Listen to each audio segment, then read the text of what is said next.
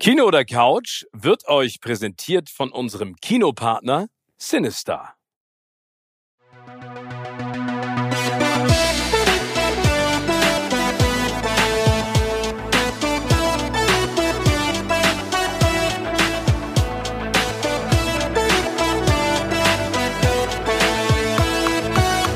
In meinem Podcast Kino oder Couch treffe ich jede Woche prominente Menschen aus den unterschiedlichsten Bereichen. Egal ob aus dem Sport, Musik, Kino, Serien oder Entertainment Business. Und gemeinsam sprechen wir über spannende Filme, Serien und das Leben. Und es wird die alles entscheidende Frage gestellt, Kino oder Couch.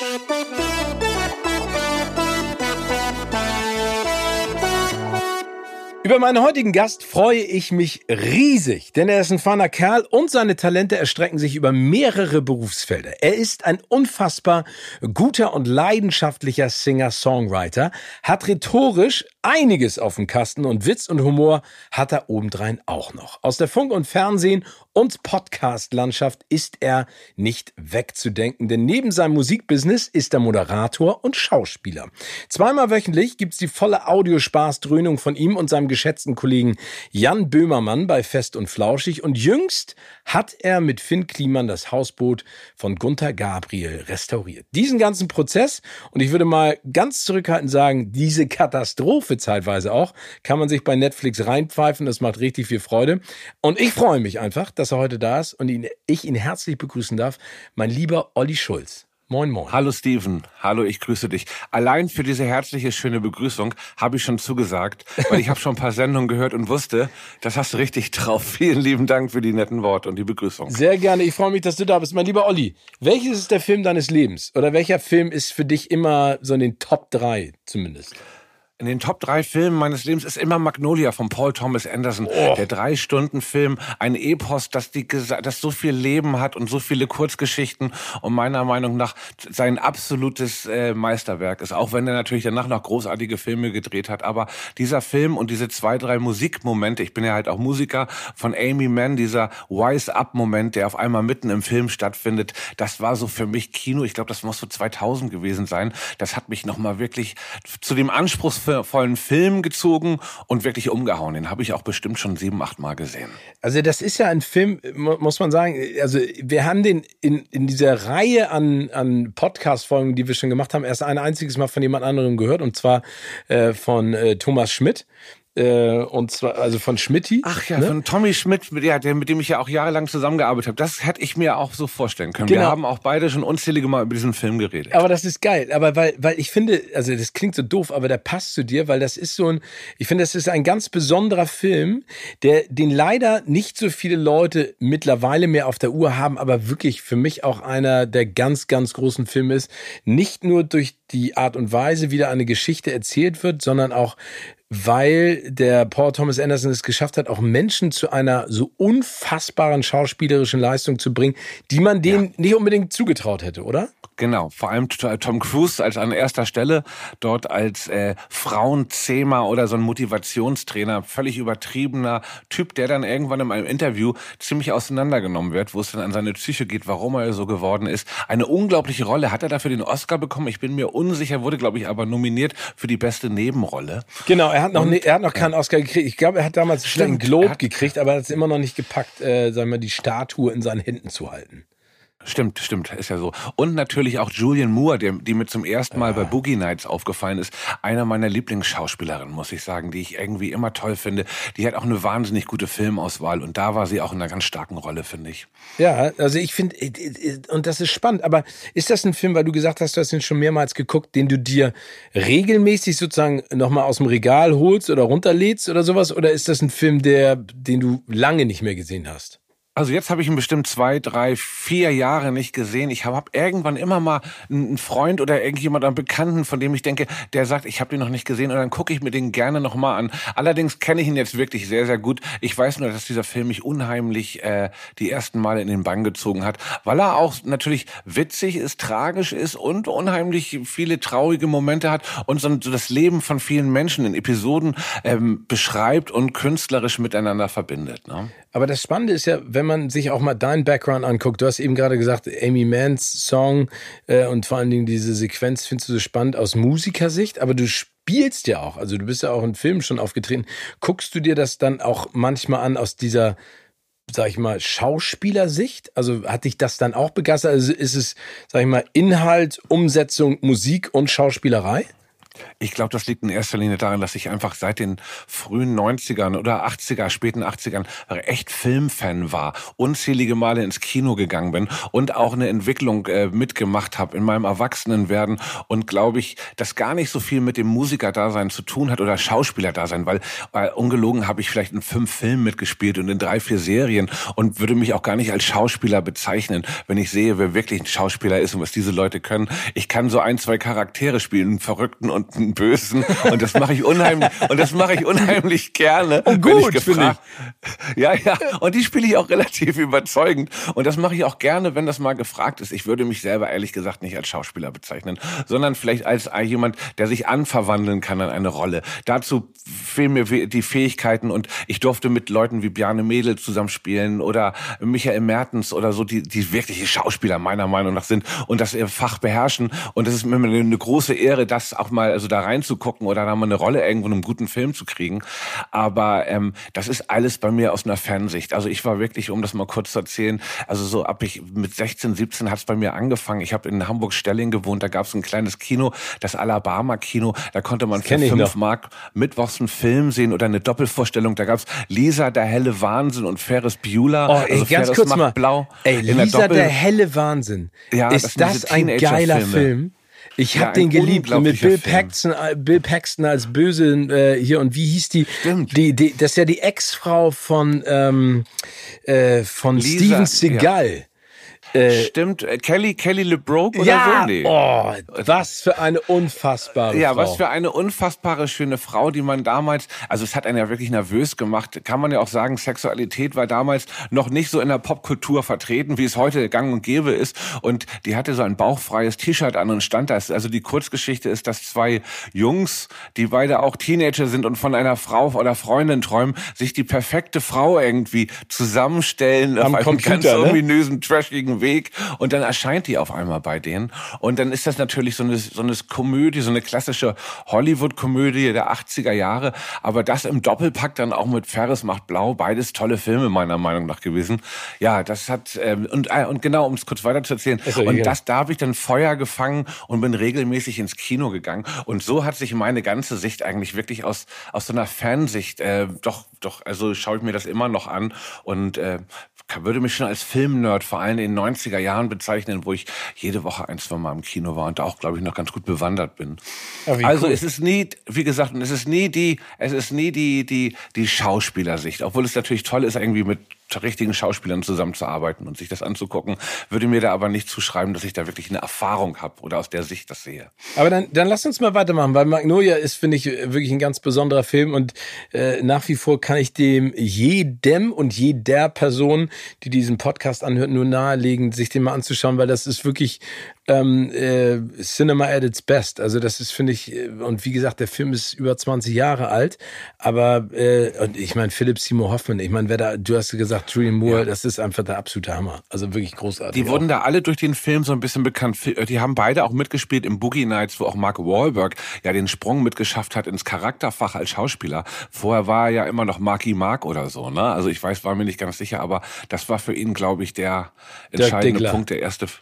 Dirk Dickler, der, der die Hauptrolle in ja. dem Film Boogie Nights von ähm, Paul Thomas Anderson, von dem ich auch sagen würde, egal was der macht, ich schaue es mir auf alle Fälle an. Ich finde ihn wirklich ziemlich großartig als Regisseur. Ja, sehe ich genauso. Ich mag den auch, vor allen Dingen, weil der Themen angeht, die, sag ich mal, anders sind als, äh, als ja, äh, als, als so das Mainstream-Kino in dem Fall, ne?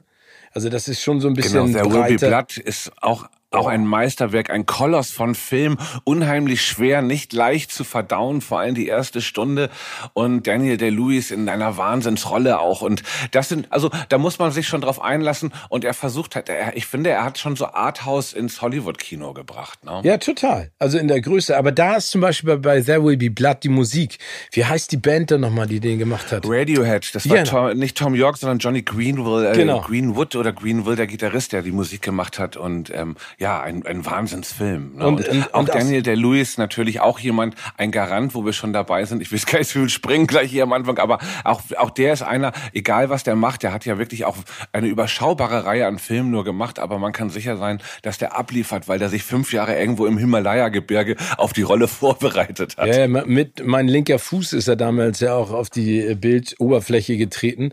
Auch ein Wahnsinnsfilm. Und der hat dann ja, genau wie du das gesagt hast, das ist ja also wenn man von Method Acting spricht, ne, ist eigentlich Daniel mhm. Day-Lewis ähm, das Paradebeispiel, weil der bereitet sich so akribisch vor. Ich glaube, der ist ja auch so ein, so ein totaler Sozialeremit. Ne? Der lebt dann, glaube ich, die meiste Zeit in Italien, hat dann eine Schusterlehre gemacht und genau, hat zwischendurch eine Schusterausbildung ja. gemacht und hat sich dann wieder entfernt und kommt dann wieder.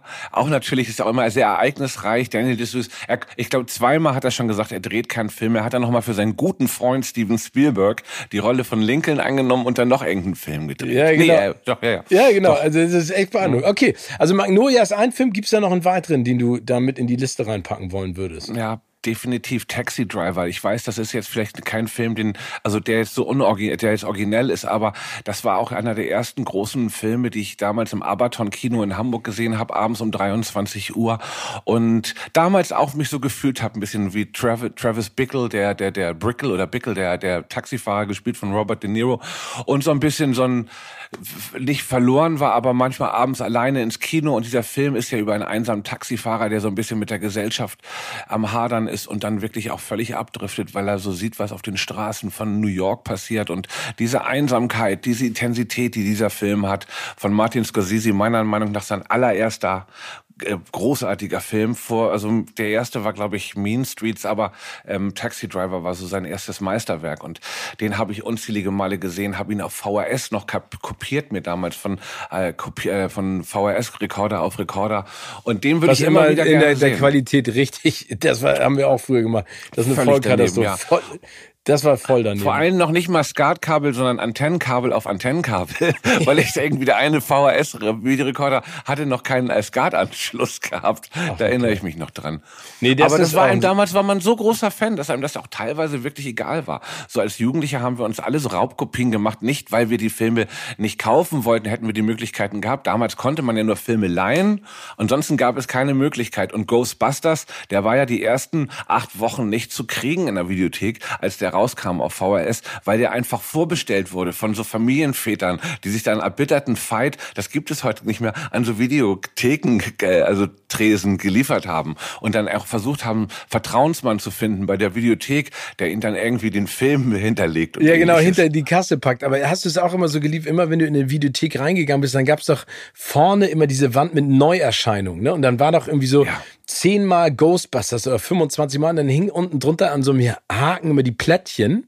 Dann konnte man sich die doch abnehmen. Und dann habe ich ganz häufig, wenn ja. ich reingegangen bin mit meinen Brüdern und meinem Vater, haben wir uns die Plättchen schon im Vorwege genommen und dann waren wir sicher, wir haben den geilen Film und dann durften wir uns aber noch einen anderen Film aussuchen. Und dann sind wir so ein bisschen so rumgelaufen noch mit diesem Plättchen der Macht in der Hand mit diese Plätzchen der Macht und dann auch immer, wenn einer von, von, von, den Mitarbeitern gekommen ist und neue Plätzchen wieder rangehängt oh, hat an die ja. Haken und wenn man ganz schnell war und wenn dann wirklich die Leute auf einmal so mit Schnappatmung hinter dem hergelaufen sind, ja. das ist wirklich wahr. Und du hast auch immer gewusst, in welchem Stadtteil du ungefähr bist, wenn du in die Videothek gegangen bist. Ich habe in Stelling gewohnt, da war jede Neuerscheinung von Steven Seagal am meisten da, noch vor den äh, Spielberg-Filmen. Da waren immer so 30 oder 40 Stück von diesen Steven Seagal-Krachern. Oh. Hard to Kill, Hard to to Kill oder wie hießen sie da alles? Ja, die heißen ähm, alle so. Hard to Kill und dann diese, diese komischen. Ja, Nico äh, und die, ja.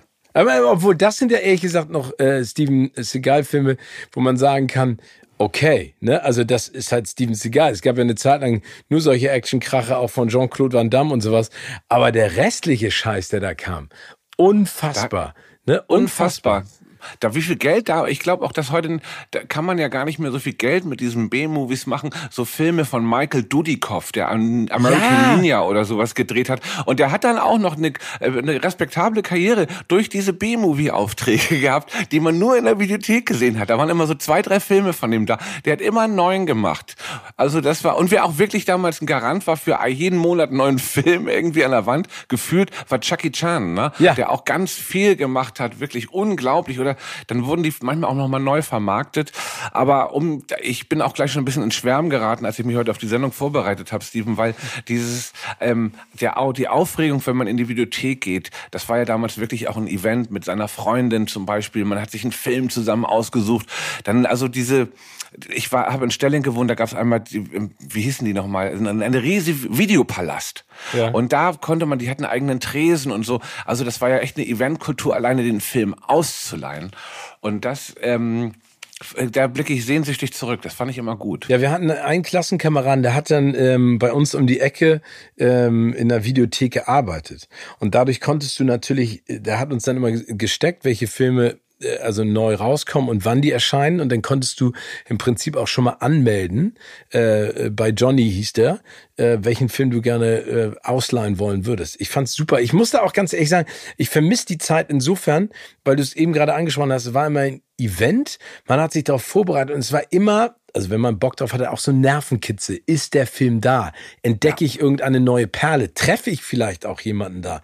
Also keine Ahnung, ich fand's, ich fand's super. Jetzt beim Streaming ist das so klick-klack, da weiß ja auch nicht, was da passiert. Ist natürlich auch schön, aber das war schon also cool. die Mühe, genau, die Mühe, die man sich machen musste, war deutlich größer, da in die Videothek zu gehen und dann wirklich auch einen guten Film, weil du hattest nur den einen Film, während du heute natürlich innerhalb von fünf Minuten, wenn es dir nicht gefällt, einfach umswitchen kannst. Also nicht äh, so nach fünf Minuten umswitchen kannst. Ne? Ja. Und da musstest du dich auch öfters mit dem Film auseinandersetzen. Ich habe da gerade viel drüber nachgedacht, ähm, was diese Streaming-Kontur alles für eine Veränderung mit sich gebracht hat. Und eine Veränderung, die mir besonders auffällt, ist, dass wir haben Netflix, wir haben Video Prime, wir, es gibt ein Disney Channel. Es gibt unzählige Möglichkeiten, wo du dich mit Filmen berieseln lassen kannst. Und trotzdem gibt es immer wieder Filme, die ich vermisse, die du nur in der Videothek bekommen hattest. Neulich wollte ich von Abel Ferreira das Original vom Bad Lieutenant mit Harvey Keitel sehen. Oh. Gibt es bei keinem dieser Stimmt. Anbieter.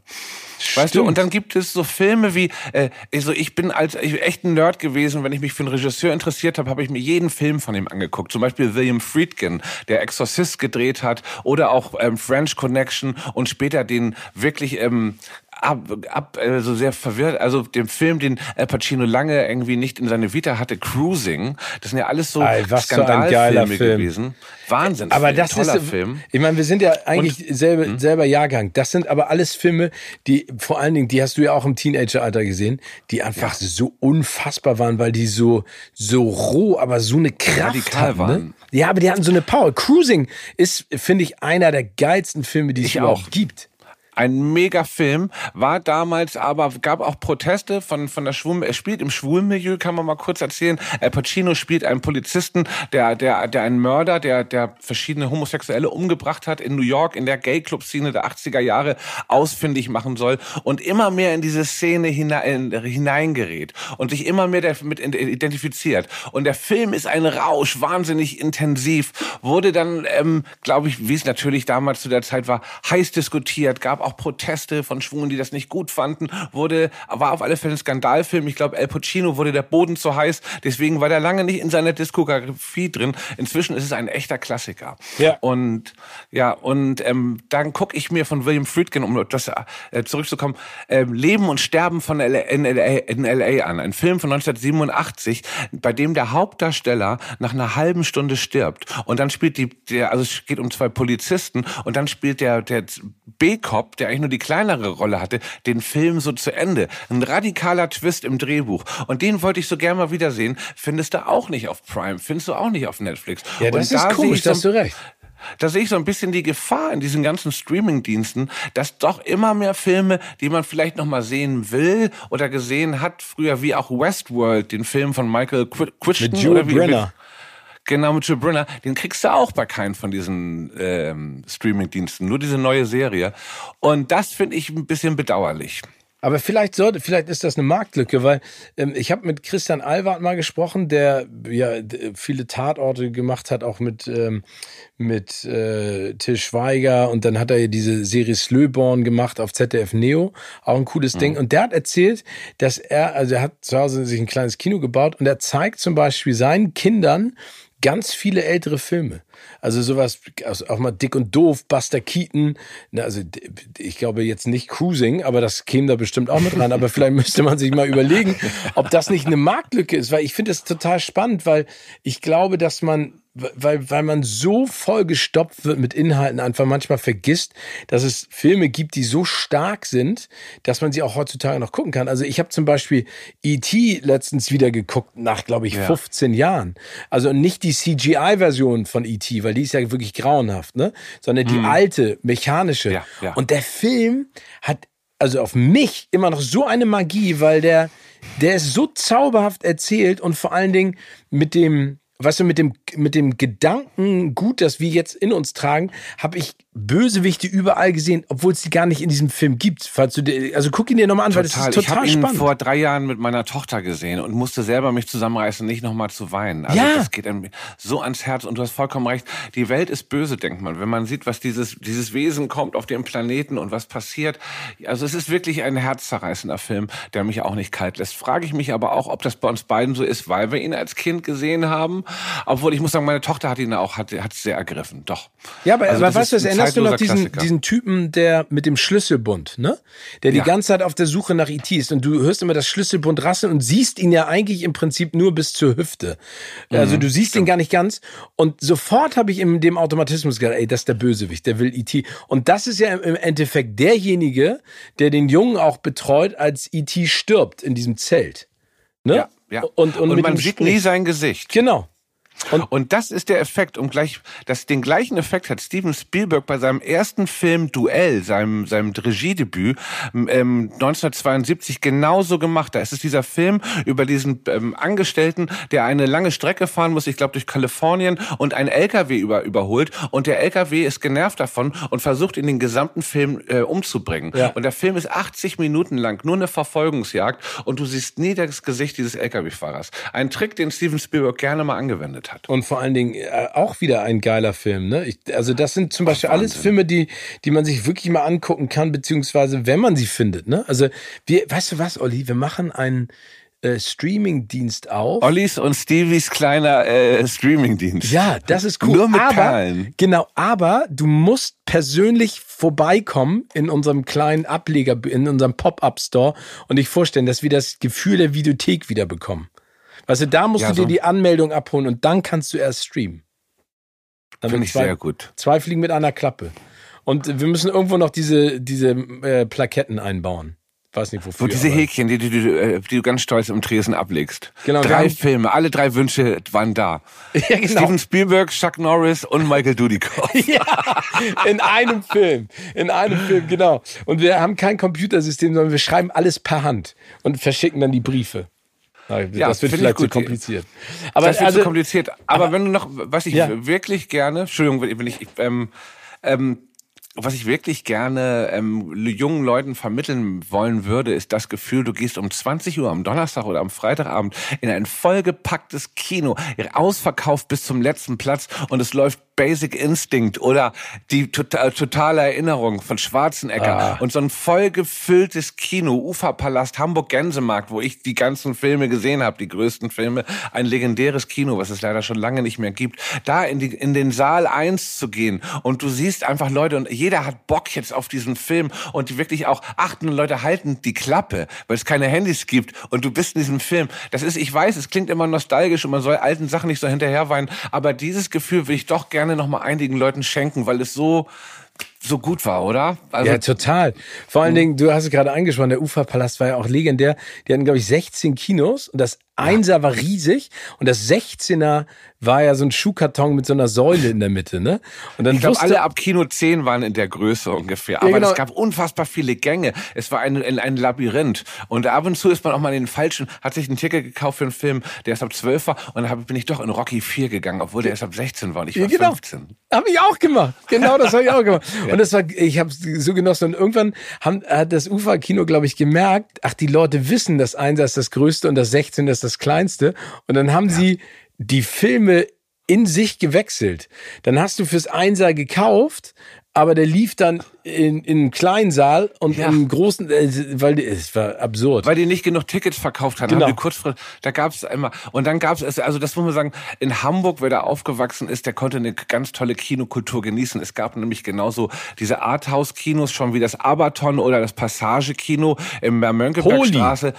Das Holi gab es in hohe Luft, ne? Ja. Äh, da, genau. Und dann gab es natürlich auch ähm, das, ähm, wie hieß denn das große Kino, Grindel. wo immer die Sneak Preview lief. Grindel gab es Ja. und die Sneak Preview am Mittwoch lief immer am Steindamm im Savoy.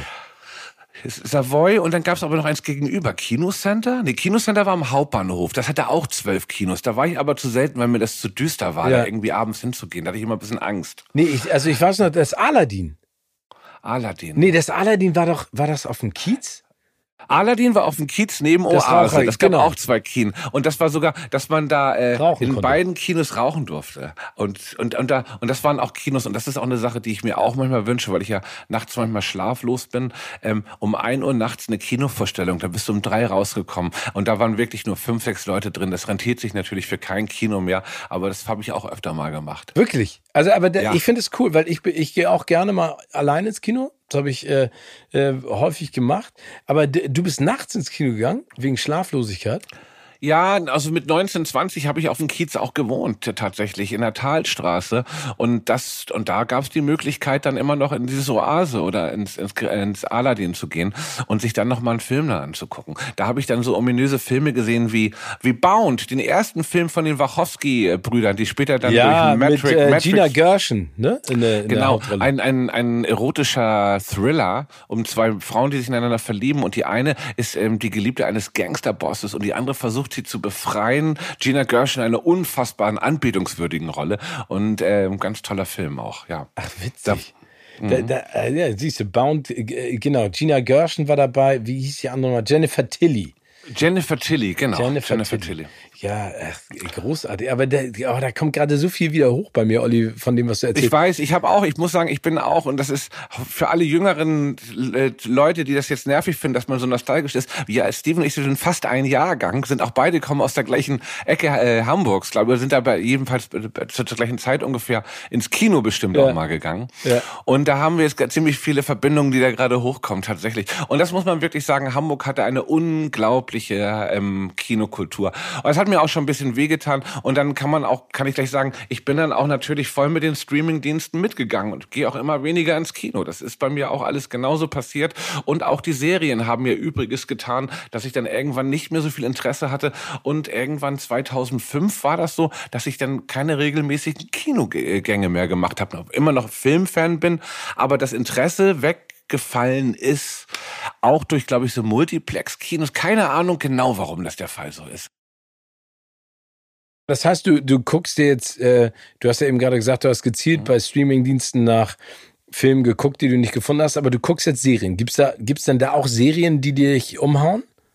Oder Natürlich umgehauen ging haben? das bei mir. Ich habe gerade in meinem Podcast nochmal erwähnt, dass ich gerade zum zweiten Mal die Sopranos gucke. Wahrscheinlich auch jetzt ein alter Hut, weil das viele sagen. Aber das ist damals, als ich das erste Mal die Sopranos vor zehn Jahren gesehen habe, da hatte ich wirklich jetzt mit Mitte 40, muss ich sagen, ich finde, das hat teilweise so einen intellektuellen großen Überbau, der mir gar nicht so immer bewusst war. Auch noch nicht mit Mitte 30. Und ich glaube, das liegt daran, dass David Chase, der Macher der Serie, über 50 war und eine Menge Lebenserfahrung hatte, als er diese Serie geschrieben hat.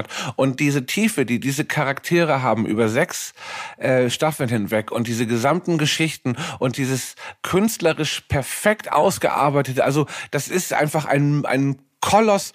Man kann es nicht anders sagen, auch wenn das viele vor mir schon gesagt haben. Diese Serie ist das Allergrößte für mich. Aber meine richtige Serienleidenschaft ging tatsächlich einfach mit 24, mit Kiefer Sutherland los. Das war damals 2000 oder 2003, war das so, der Startschuss für meine Serienliebe. Mit äh, 24 meinst du?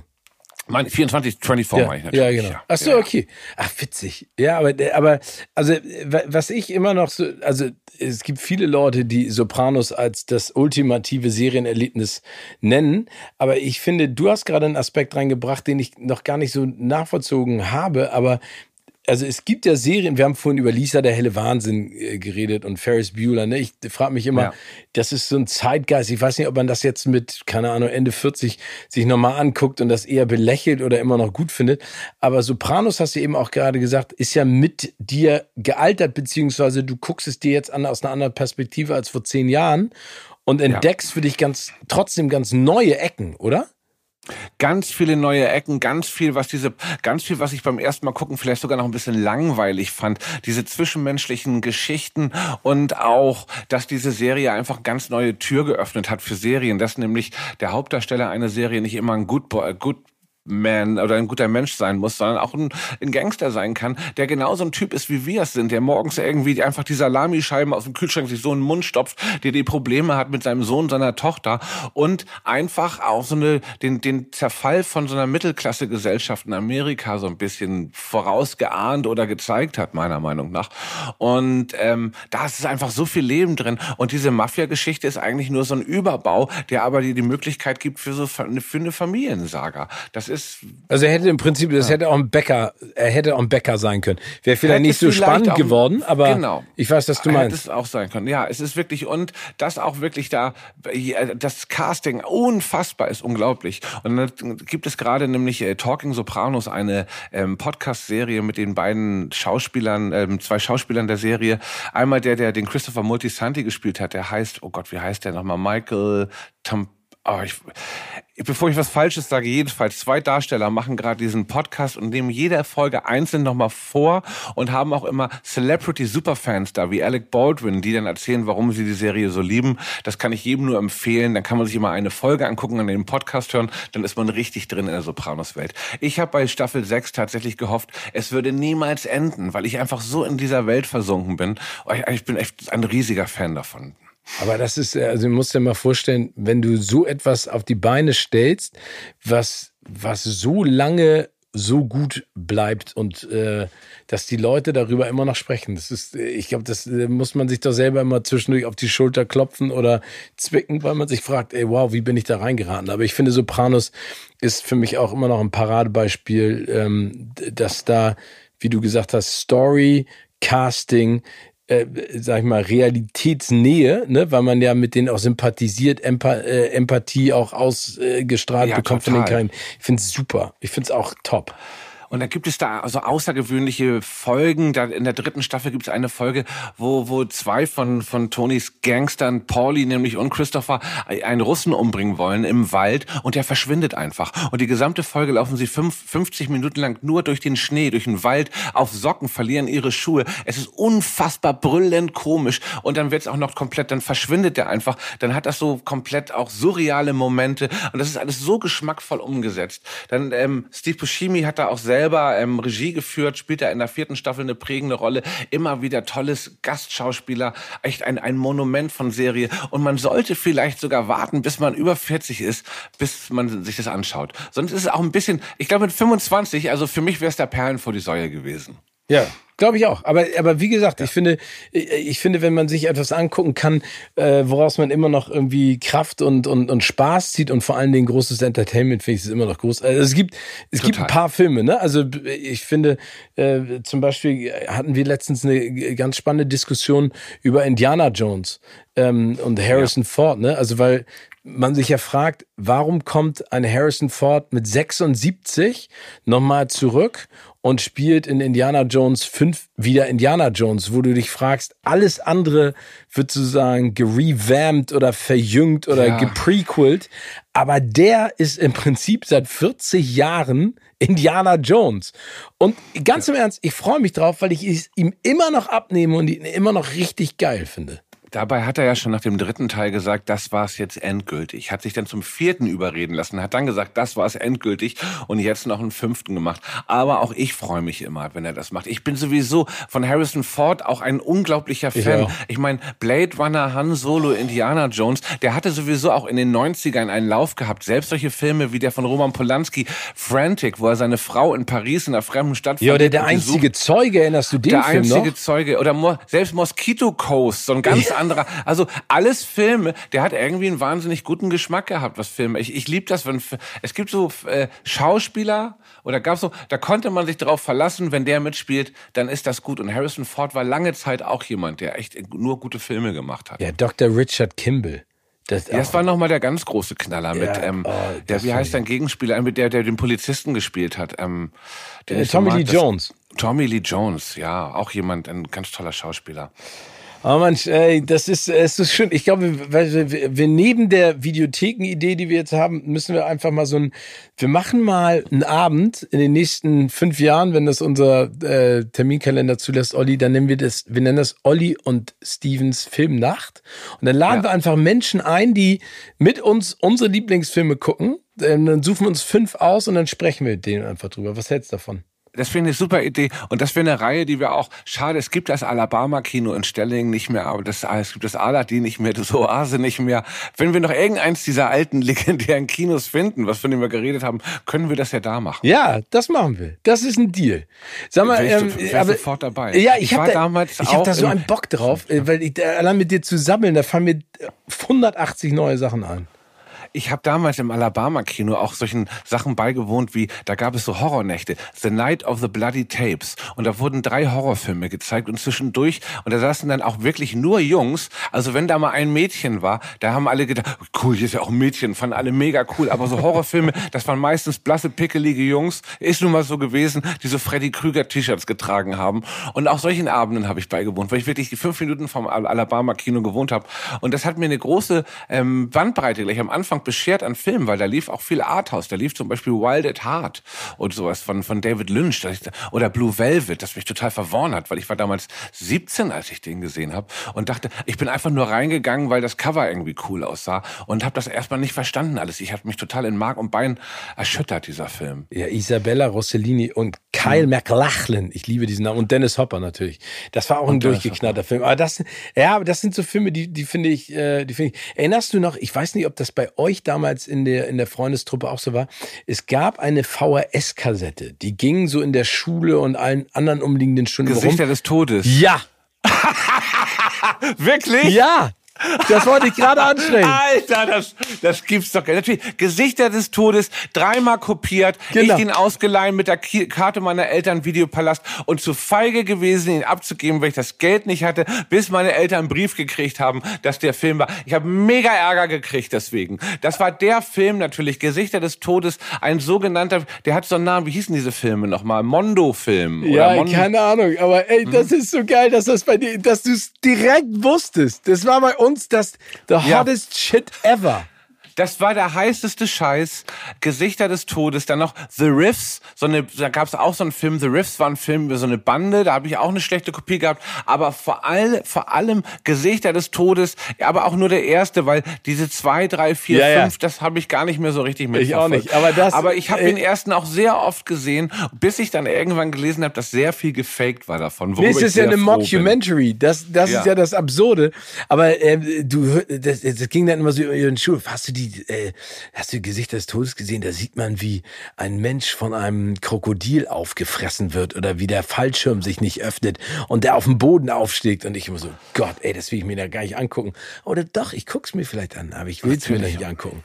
Das war immer die Diskussion. Ah, cool. Eigentlich war es das, was heute die Kids haben, wenn sie sich auf so einer Live-Leaks-Seite irgendwie angucken, wie ein Motorradfahrer vom Auto erfasst wird. Und dazu kann man aber auch wirklich sagen, das sind prägende Bilder. Ne? Deswegen halte ich ja. mich fern von diesen ganzen kranken Seiten eigentlich im Internet, weil ich habe natürlich auch mal aus Neugierde am Anfang, als das Internet das heiße Ding war, mir Sachen angeguckt und das, das haut, das, das bleibt wirklich wie so ein Flock in deinem Kopf stehen. Nee, ja, das und ist auch scheiße. Ich mag das. Das nicht. ist auch scheiße. Und das, ich habe auch immer noch dieses Ding von diesem kleinen Affen, mit dem sie den Kopf Kopf aufhauen ja, und dann sein Gehirn essen. Na. Das war nämlich auch eine Szene aus Gesichter des Todes. Es war damals, es war eine, dieses, es war eine, es war, es war der heilige Gral und es ging gar nicht mehr um den Inhalt, sondern es war verboten und es zu haben und zu besitzen war eine gewisse Form von Macht.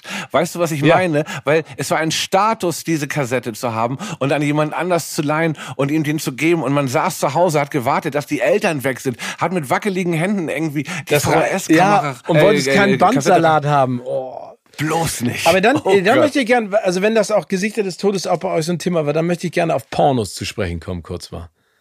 War ja, das bei euch auch ein Thema, so in der Teenagerzeit? Natürlich. Logisch. Ja, aber, aber da gab es ja auch so ein paar heiß gehandelte. Und das war ja, ja, noch, ja. Meine allerersten beiden Pornos, kann ich sagen, habe ich von Janis aus meiner Klasse bekommen. Der lebt jetzt in Amerika und wird das hier nicht hören. Und wenn, ist es ihm auch egal, wenn er in Amerika Let's switch lebt. to English. Nein, er ist nämlich äh, ausgewandert und ist ein feiner Kerl gewesen. Der hat mir die allerbeiden, die ersten beiden Pornos, die ich gesehen habe, ausgeliehen. Und der erste hieß The Best Girls of Porn. Das war wohl eine Compilation. Und der zweite hieß Die Aufreißer. Und die waren beide auf einer 240 Minuten äh, VHS-Kassette drauf. Und die Kassette war tagelang irgendwie tagelang Nee, bei mir unter irgendwie versteckt. Meine Eltern sind dann abends mal weggegangen und ich wollte den Film gerade anmachen. In dem Augenblick kommen meine Eltern wieder rein, weil es irgendwie war, wollten sie dann doch nicht mehr weg. Ich die Kassette gerade noch rausgenommen und habe sie hinters Sofa gelegt. Die beiden Pornos drauf. Meine Eltern haben sich ins äh, äh, Wohnzimmer gesetzt und ich habe die gesamte Nacht gebetet, dass keiner hinters Sofa guckt und diese VHS-Kassette findet. Was mir unheimlich peinlich gewesen. Ja, aber auch witzig, ne? Weil das kann man sich heutzutage mir vorstellen, weil heute machst du es mit einer Fernbedienung, äh, wechselst du einfach den Kanal. Damals war ja, also das wenn so ich äh, eine, hinhechten, genauso raufdrücken, ja. rausholen, eject und schnell. Ah. Also genauso gerne, wie ich äh, jungen Leuten das Gefühl geben würde, wie es war in den 90 oder früher, in ein volles Kino zu sehen, um einen Blockbuster zu sehen, möchte ich mir gerne selber das Gefühl zu ersparen, mit 18 oder 19 ist da so ein Porno aus so einer Video... Also man, es war ja immer in dieser einen Ecke in der Videothek ja. und alle wussten, wenn du durch diese Tür gehst, da gibt es nur zwei. Es gibt nur ein paar ganz krasse Horrorfilme und dann gibt es einen Rest voller Pornos. Und natürlich gehst du nicht für die Horrorfilme da rein, sondern du gehst... ich so und, und dann so gehst nicht. du da... Und dann dieses Schämen, wenn du da wieder rausgekommen bist aus diesem 18er Bereich und da so Leute standen, das war mit wahnsinnig viel Charme, bei mir jedenfalls. Ja, bei mir auch, weil vor allen Dingen ist, also entweder war das eine Tür oder es war, wie heißen diese komischen peinlichen äh, Gitter, äh, was diese wie wo, du nach, ja, genau, wo die so drücken mussten, der Videothekar noch drauf, wo genau. Noch, kannst du mal aufmachen hier hinten? Genau. Und dann musst Ab dann auf den Sommer stand dann drüber ja. und du dachtest, oh und, Gott. Und dann musstest du fragen, könnten sie mal hinten aufmachen? Und dann hat er erst noch auf den Sommer gedrückt. Das war doppelt demütigend. ja, aber dann ich, bin ich aber, ich hab, es gab aber dann irgendwie einen Laden später, der hieß Hard to Get. Das war ein Film, der hatte nur so Splatter und japanische, also das kam dann mit, mit, Mitte, Anfang 20 kam dann bei mir auch diese asiatische Kinophase natürlich so, ne, wo ich dann angefangen habe, mir all diese ganzen Kracher anzugucken, Beat, äh, Kitashi, äh, Takeshi Kitano und all sowas. Und ähm, da musste man in so eine andere Ecke fahren von Hamburg, Munzburg. Und die hatten auch Pornos. Und der Typ war viel cooler als die in den großen Videotheken. Da hat man sich dann nicht so geschämt. Und der kam man leichter ran, weil es nicht so auffällig war. Ja, aber das ja außerdem waren das auch alles eine Szene. Da gab es nur so Horror, asiatische Filme. Der hat nur extreme Filme gehabt. Da waren nur Leute drin, die extreme Filme sehen wollten. aber also von all dem, was du erzählt hast, bist du ja also definitiv Team Kino, jetzt zu Team Couch geworden. Bin ich geworden, gebe ich ehrlich zu. Ja, bin ich. Letzte große Film im Kino war die auf der Freddie Mercury Film, den ich gesehen habe, also Bohemian der Queen Film. Genau, wo dann aber bevor der Film losgeht, ein Queen-Double, so ein Freddie Mercury-Double irgendwie ins Kino kam und Playback drei Lieder von Queen gesungen hat. Da wollte ich schon fast wieder gehen. Das war mit zu so viel Entertainment des Guten. Aber ansonsten spielt das meiste sich bei mir inzwischen auf dem Sofa ab, ja. Aber ähm, wenn du ins Kino gehst, ne, ist, mhm. bist du dann jemand, der sich dann auch mit Snacks vollpackt oder bist du jemand, der ganz äh, jungfräulich also ich, in seinem. Nee, ich ziehe die ganze Batterie durch. Bei mir gibt's alles. Vor allem freue ich mich auf Popcorn und dann freue ich mich auf die warme Käsesoße von den Nachos. Ne? Das ist nun mal wirklich, damit kriegen sie mich. Da kann der Film mittelmäßig sein. Wenn die, wenn die extra viel Käsesoße zu den Nachos gepackt haben, dann bleibe ich trotzdem sitzen. Also das, die Dinger mag ich echt wahnsinnig gerne. Da bin ich großer Fan von. ja, schön, aber du, du wenn es dir schmeckt, ist ja das Allerwichtigste. Und wie ist das zu Hause? Also, weil ich, ich finde das, also du, du hast es schon beschrieben, dieses Erlebnis, ähm, also von früher, das gibt's ja immer noch, ne? Also damals im Uferpalast, wenn du ins Kino reingehst und da sitzen hunderte von Leuten, das hattest du so ein bisschen bei, beim Reboot von Star Wars, bei äh, Herr der Ringe hatte man das auch nochmal so ein bisschen. Es gibt so ein paar Filme, wo man das immer noch wieder spürt. Ähm, aber zu Hause ist das ja schwierig, das zu rekonstruieren. Guckst du da auf dem Fernseher, auf einer Leinwand, auf dem Laptop? Ich habe einen riesen Fernseher, muss ich sagen. Ein richtig großes Gerät. Das habe ich das, zur Midlife Crisis mir gekauft vor fünf Jahren. Also statt dem Porsche.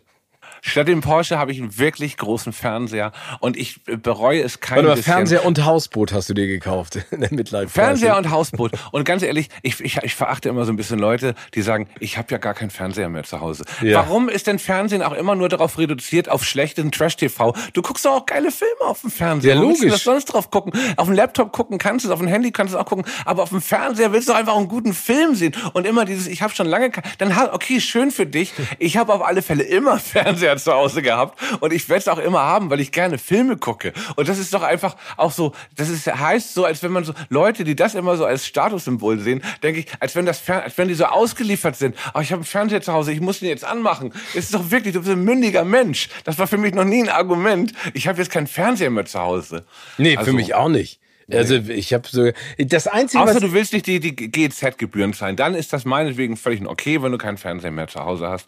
Ansonsten finde ich das ein ganz gutes, immer noch ein gutes, gutes Utensil. Ja, ich finde es auch immer noch. Das Einzige, was ich nicht habe, ich habe mal in meiner äh, vorletzten Wohnung habe ich mir einen Fernseher an so einen Arm rangebaut und konnte in der Badewanne ferngucken. Das habe ich mir so geil ausgemalt. So in der Oh. Badewanne liegen, geil, ferngucken. Weißt du, wie häufig ich das gemacht habe? Ich habe da zehn Jahre in der Wohnung gelebt. Ich glaube zweimal. Und dann ist das Genau, Badewasser man aber so denkt, scheiße. das ist so geil. Ja, aber nach völlig 20 Minuten willst du einfach auch raus der Wanne raus. Genau, es macht keinen Bock, weil dann sieht meine Haut noch schlimmer aus als Dann jetzt. kippst du immer Wasser nach und irgendwann kriegst du auch Hunger oder willst Genau. irgendwie, hast keine Lust mehr. mehr. Ja, aber auch eine Sache, die ich genauso ähm, gemacht hätte. Ja, also, ne? also auch und dann auch gemerkt hätte, nee, ist doch nicht so, ist doch Nee, nicht so vor allem, ich habe mir das so geil ausgemalt, so gekauft, ne, und dann auch Geld dafür ausgeben für so einen Arm, den du anders schwenken kannst. Fernbedienung habe ich mir überlegt, wo kann ich die hinlegen, damit die nicht nass wird? Wo könntest du dann, habe ich mir so, so, so einen Getränkehalter gekauft, weißt du, den du so rüberstellst über die Badewanne. Also so in der Mitte. Völliger Quatsch. Ey, zweimal für eine Viertelstunde habe ich da irgendwie die ARD Sportschau drauf geguckt und dann fand ich es total langweilig. Weil genauso, das- wie, weil man, warum soll man da länger bleiben? Macht keinen Sinn. Wenn man dann ein schönes Sofa hat, ist das doch die bessere Wahl, finde ich. Ich muss doch eins ganz kurz aber loswerden, wo du gerade gesagt hast, ich bin jetzt zum Couchmensch geworden, was nicht gleichzeitig heißt, dass ich mich dem Kino abgewandt habe. Ganz im Gegenteil. Ich bin nämlich irgendwann sehr serienmüde geworden und habe auch deswegen mit den Sopranos nochmal angefangen vor irgendwie ein paar Monaten, weil ich Serien nicht mehr vertraue. Weil so viele Serien meiner Meinung nach schnell aus dem Boden gestampft werden, dass sie nicht wie bei den Sopranos, nicht wie bei Breaking Bad oder bei Game of Thrones oder bei halt diesen großen Serien, die immer überall sowieso auf Top 5 stehen. Breaking Bad kann man da jetzt noch nennen. Da gibt es aber auch wirklich sehr viele Serien, die irgendwann im Sande verlaufen oder dich enttäuscht zurücklassen. Natürlich ist da immer noch Lost zu nennen, die Serie, die mich unfassbar gefesselt hat, der ich unfassbar entgegengefiebert hat und im Nachhinein doch sagen muss, es war leider sehr unlogisch. Trotzdem ist es manchmal einfach ein geiler Trip, sowas Ja. zu sehen. Trotzdem war das natürlich der Anfang davon, dass auch Serien wie Dexter, die ich auch vier Staffeln lang geliebt habe, drei Staffeln lang zu lange geguckt habe, bis zur siebten oder achten Staffel, wo nun wirklich auch das, wo du auch siehst, dass die, äh, die kaum noch Geld hatten, nur noch die gleichen drei Schau, Schauorte hatten. Und das ist mir zu oft passiert. Und dann ist es mir dann doch zu viel Zeitverschwendung. Und ich überlege es mir echt inzwischen drei, vier, fünf Mal, ob ich eine Serie anfange oder nicht. Ja, aber das geht mir genauso. Aber das ist, glaube ich, dieses inflationäre Gefühl. Vor allen Dingen, es gibt ja Streaming-Dienste, die fangen mit einem roten N an. Die hauen so viele Filme raus, wo ich mittlerweile denke, also anfangs habe ich mich noch äh, gefreut, so Extradiction oder wie der Film hieß mit Ja. äh, hier Chris Hemsworth, der, wo er da in Bangladesch diesen Jungen und dann soll er ihn rausbringen, der ja ultra hart, Action, brutal war, aber Mhm. der zumindest eine Richtung hatte, ne? Und jetzt ist da so, äh, keine Ahnung, wer alles da äh, Filme macht. Ja, die Filme wirken alle irgendwie gleich mediocre, äh, so eine Extraction hieß Art. der nicht Extradition, Extraction meine ich. Extraction, genau. Aber irgendwie ist das so, als wenn alle Filme, Filme mit dem sogenannten, äh, ich sag mal, roten N belegt werden, vom Filter her. Irgendwie sind, sind die alle gleich mediokres äh, Kino, Erzählkino, gleiche Technik, gleiche Art.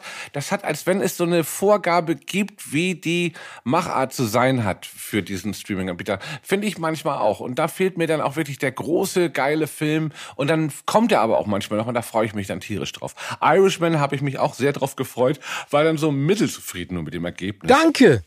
Der, Olli, du bist einer der wenigen, die ich spreche. Alle reden immer von dem großen Meisterwerk The nee, Irishman. Und ich sag die ganze Zeit, das ist nicht der beste Film von Martin Scorsese, das sondern natürlich nicht. Nee, das ich sind hab, alles Männer jenseits von 75 bis genau. 85 Jahre, die diesen Film gemacht haben. Es ist nochmal eine, ein schöner Gruß an das alte Hollywood-Kino, aber sowohl die ähm, computeranimierten Gesichtszüge von De Niro und Al Pacino als auch das körperliche, also Leiden, was man denen so ansieht bei den Rollen, die die spielen, ist so offensichtlich. Finde ich auch. Also das ist ja. Nee, und vor allen Dingen, ich habe diesen Film, und das ist immer für mich ein Zeichen, dass das also mich nicht so catcht, wie alle immer erzählen. Ich habe den äh, in drei Teilen geguckt. Also, ne, ich konnte ja. den nicht durchgucken. Der ist ja auch ultra lange. Aber das, ich fand, das war, äh, also es hat mich irgendwie äh, über drei Stunden, keine Ahnung, drei, vier Stunden sogar oder was weiß ich. Ja, also, es war dreieinhalb Stunden. Es war ja. dann alles doch zu lang und es war alles und ich habe mich da sehr drauf gefreut. Die Vorfreude war dann größer als der Film selber.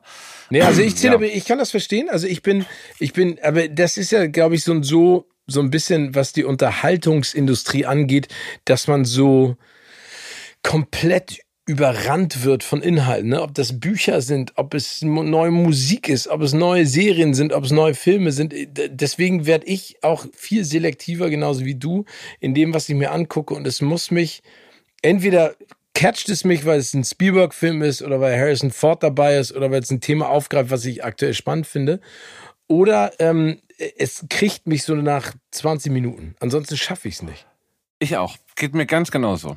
Was ich mir jetzt angewöhnt habe, abends, wenn ich doch was sehen will und ich denke, ich habe jetzt noch 90 Minuten, einen Film möchte ich sehen, ich möchte aber keine Serie anfangen und auch keine große neue Produktion, die mich vielleicht mehr Stress als mich irgendwie runterholt, dann gucke ich tatsächlich so einen Film, zum Beispiel mit so einem Namen, die ich noch im Gedächtnis habe, Lino Ventura. So ein ja. Typ, der in den 70er, 80er Jahren französische und italienische Gangsterfilme gemacht hat. Die gibt's alle bei Prime umsonst. Und den machst du an und du guckst 10 Minuten, auf einmal denkst du, ey, der ist von 75. Irgendwie ist der ganz schön geil gemacht, trockener Humor. Und ich habe nie groß für französisches Autorenkino. Ich bin echt ein Hollywood-Fan und so, muss ich sagen. Aber auf einmal merkst du in solchen Filmen, zum Beispiel der Clan der Sizilianer oder der Maulwurf oder der Kommissar und sein Lockvogel. Alles Lino Ventura-Filme. Immer er die gleiche Rolle, so ein grimmiger Bulle. Ziemlich hart, manchmal ziemlich gute Geschichten. Und dann merkst du auch, warum europäisches Kino oft irgendwie französisches Kino auch genannt wird. Da sind die 70er Filme, so irgend so ein random Film mit so einem, mit Lino Ventura Genre geiler als jetzt so ein 70er Jahre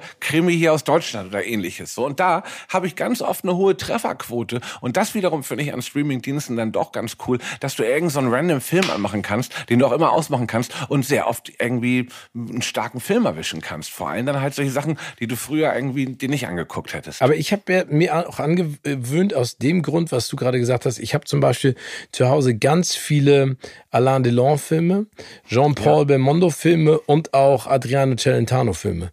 Ja, alle, also ne? Celentano großartig. Das hat mich überhaupt damals in so in so eine Richtung gebracht, sowas zu gucken damals, ne, diese Filme. Aber weißt du, was mir gerade einfällt als als Serientipp, weil mhm. irgendwie würdest du für, wenn es eine deutsche Adaption davon geben sollte, wärst du für mich die perfekte Besetzung. Und zwar Ted Lasso. Hast du Ted Lasso gesehen? Mit Hab Jason Sudeikis. Ey. Nee, habe ich nur von gehört, da habe ich auch sehr viel Gutes von gehört, aber noch nicht also gesehen. Also ich, ich, ich laufe dafür wirklich Werbung, ne? Und das, ich will da immer die Erwartungen nicht schüren, aber das hat mir vor allen Dingen in dieser Zeit im Lockdown so viel Freude bereitet, weil ich diese ganzen Thriller und Actionfilme und Dramen nicht mehr tragen kann. Ich wollte etwas Leichtes, was mir Spaß macht und es ist leicht aber mit ganz viel Emotion und ganz viel irgendwie so underlying messages, wie man so schön sagt. Aber ich liebe die. Und jetzt kommt die zweite Staffel raus. Rock'n'Roll, ey. Oh, das, weißt du was? Ich bin gerade fertig mit den Sopranos und ich wollte mir heute eine neue Serie suchen, dann fange ich jetzt Fang mal mit an. Ted Lasso an. Also ich, ich, ich hoffe, ich hoffe, ich habe da jetzt nicht die Latte zu hoch, aber guck's dir mal an, weil ich finde, der Jason Sudeikis und alle, die dazugehören und diese Prämisse und ich mag diesen Clash von England und Amerika und dann Football und Soccer und so. Es macht ich, ja, ich ja. finde, es macht ganz viel Freude. Und ich, ich finde, es macht echt geil. Und ich, ich wünsche mir manchmal mehr wie Ted Lasso zu sein. Guter Tipp. Bin ich mal gespannt, was du sagst. Sehr Gib mir mal Feedback dazu. Wirst du definitiv von mir kriegen. Finde ich super.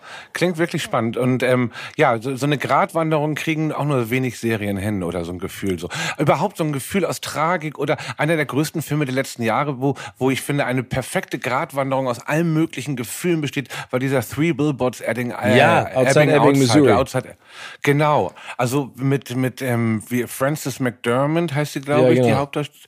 Ein, ein Film mit, und Woody Harrison natürlich, die ich auch, auch jemand, den ich oh. immer unheimlich gerne mir angucke. Wirklich so ein cooler Typ, finde ich. Ja, und nee, und, hier, und ich finde Sam Rockwell so geil in dem Film, weil er diesen, super, diesen ja. rassistischen, ja, idiotischen äh, Cop spielt. Aber äh, das, das ist ein, stimmt, hast du absolut recht. Das ist ein Film, der, der anders ist, aber eben diese Leichtigkeit in sich auch trägt, ne? Obwohl es so ein schweres Thema ist, ne, ist es trotzdem so, der hat das hingekriegt. Ne? Das gibt ja auch so, ich hätte zum Beispiel nie gedacht, ich habe jahrelang den Film Das Leben ist schön von Roberto Benini aus dem Titel her, weil ich dachte, das ist mir irgendwie zu irre, dass das so witzig ist und dann auch noch so eine tragische Geschichte im Konzentrationslager ist. Und dann habe ich den Film gesehen, habe gelacht und Rotz und Wasser geheult und muss sagen, der hat mich total getroffen. Voll das Geniestreich gewesen, den ich jahrelang aus komischen Gründen, weil ich dachte, nee, das ist nicht, das, ich werde den bestimmt doof finden und den sollte man nicht doof finden. Und dann hat er mich voll umgehauen damals. So, weißt du, was ich meine? Es gibt solche Leute, Künstler, das ist halt auch für mich Kunst, irgendwas nicht nur realitätsnah zu erzählen, sondern dich zu entführen in eine also so, ja, wenn du so mit Stilmitteln spielen kannst und dann durch der Regisseur auf so eine Reise mitnimmt in so einem Film. Ja, das, und ein Risiko eingeht ja. und den Mut hast, ne? Also das und ist ein so ein Risiko bisschen, eingeht. Wie, ja. wie äh, hast du äh, hier von Taika Waititi Jojo Rabbit gesehen mit Scarlett Johansson? Hab ich gesehen, ja. Also der, der ist vielleicht nicht zu vergleichen mit Das Leben ist schön, aber er greift ja trotzdem eine Film. Thematik auf ja. ähm, in einer Art und Weise und vor allen Dingen spielt der Taika Waititi auch selber Hitler in der Art und Weise mhm. und er hat ja auch ein echt hartes Ende, aber trotzdem ja. diese Selbstgespräche, die er dann mit sich führt, auch wieder mit Sam Rockwell unter anderem.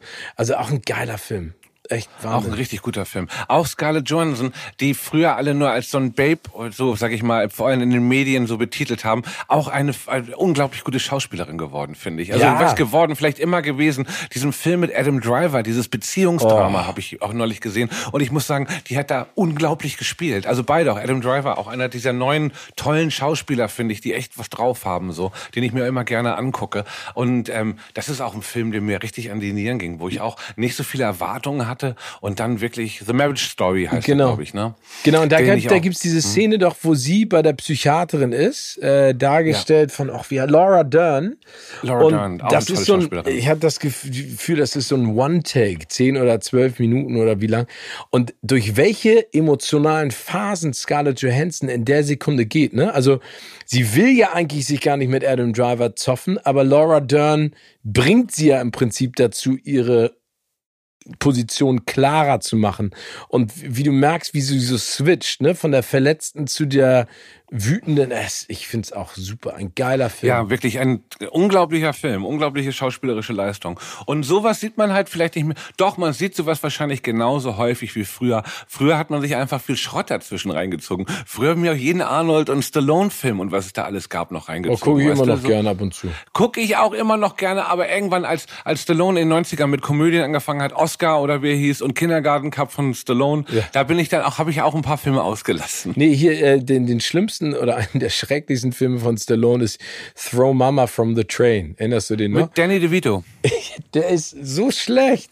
Der ist unfassbar schlecht. Der, ja, genau. Aber ich, also ich fand hier so Twins fand ich noch ganz süß, weil ich war damals in Kelly Preston verknallt. Ähm, die fand ich richtig, äh, richtig cool. Und äh, was gab's denn noch? Kindergartenkopf fand ich auch noch okay. Aber wie gesagt, äh, das war dann so ein, so ein Abdriften in eine andere Richtung, die ich nicht so richtig. Last Action Hero zum Beispiel ist ein völlig unterschätzter Film mit Arnold Schwarzenegger. Ne, ja, davor war aber True Lies schon draußen und den habe ich gesehen und dann hat man noch mehr. Das war, glaube ich, alles. Ist das nicht alles von James Cameron gemacht? Auch Last Action Hero? Äh, äh, äh, True Lies, ja. Last Action Hero, glaube ich. Nee, Last Action Hero nee, glaube ich nicht. Nee, nee, der ist nicht von ihm. Aber ah, da muss ich nochmal nachdenken. Aber es gibt ja immer diesen Moment bei diesen ganzen Schauspielern, die, die, die man verfolgt hat, oder auch Schauspielerinnen, die dann irgendwie so einen Lauf hatten, einen Hit nach dem anderen und dann kam dieser eine Film, wo dann so, auch bei Kevin Costner war es Waterworld, oder Waterworld, yeah. und davor hat er ja einen Hit, ich fand den richtig cool, der mit dem Wolftanz, Robin Hood, JFK, der, man dachte, das hört gar nicht mehr auf. Tom Hanks genauso, hat ja nur einen Hit, Forrest Gump, Philadelphia, es kam Castaway und dann kam irgendwann dieser eine Scheißfilm, der aber auch wirklich dafür gesorgt hat, dass wieder Normalität bei den Leuten eingetreten ja, das, ist, vielleicht in der Karriere. Dass sie nicht eskaliert sind. Ja, aber, aber das ist ja auch das Spannende. Aber ich finde auf der anderen Seite auch cool, dass die, äh, ich meine, auf der anderen Seite Tom Hanks, ne, der, der, ist, der ist so wie, keine Ahnung, Franz Beckenbauer, ne, der. der das ist der, der Franz Beckenbauer, der Film der, der des Hollywoods. Ja, genau, der kann machen, was er will, da passiert nichts. Da wird ihm niemand an Karren pinkeln. In irgendeiner Art und Weise. Ja, außer Cloud Atlas habe ich nicht gesehen jetzt. Den hat er doch, das war ja, so das, zwischen. Äh, also ja, also es gibt so Dinge, also es gibt so Filme, die habe ich von ihm nicht gesehen, mhm. aber dann auch zu Recht, weil sie mich einfach auch nicht interessiert haben. Aber auf der anderen Seite, er hat echt Wahnsinnsfilme gehabt. Aber ich weiß jetzt, ich wollte vorhin noch mal was aufgreifen, was ich ganz spannend finde, äh, weil darüber habe ich auch mal mit jemandem gesprochen. Taxi Driver ist ja einer deiner Lieblingsfilme, ne? Ja. Und Robin ja. Hood driftet, äh, Robin Hood, Robert De Niro, Entschuldige, Robin ja. Hood. Robert De Niro driftet ja im Prinzip ab. Er ist ja eigentlich ein Normalo, der einfach nicht mehr mit der Gesellschaft klarkommt. Und Jahrzehnte später spielt er dann diesen Talkshow-Host im Joker. Und Joaquin Phoenix mhm.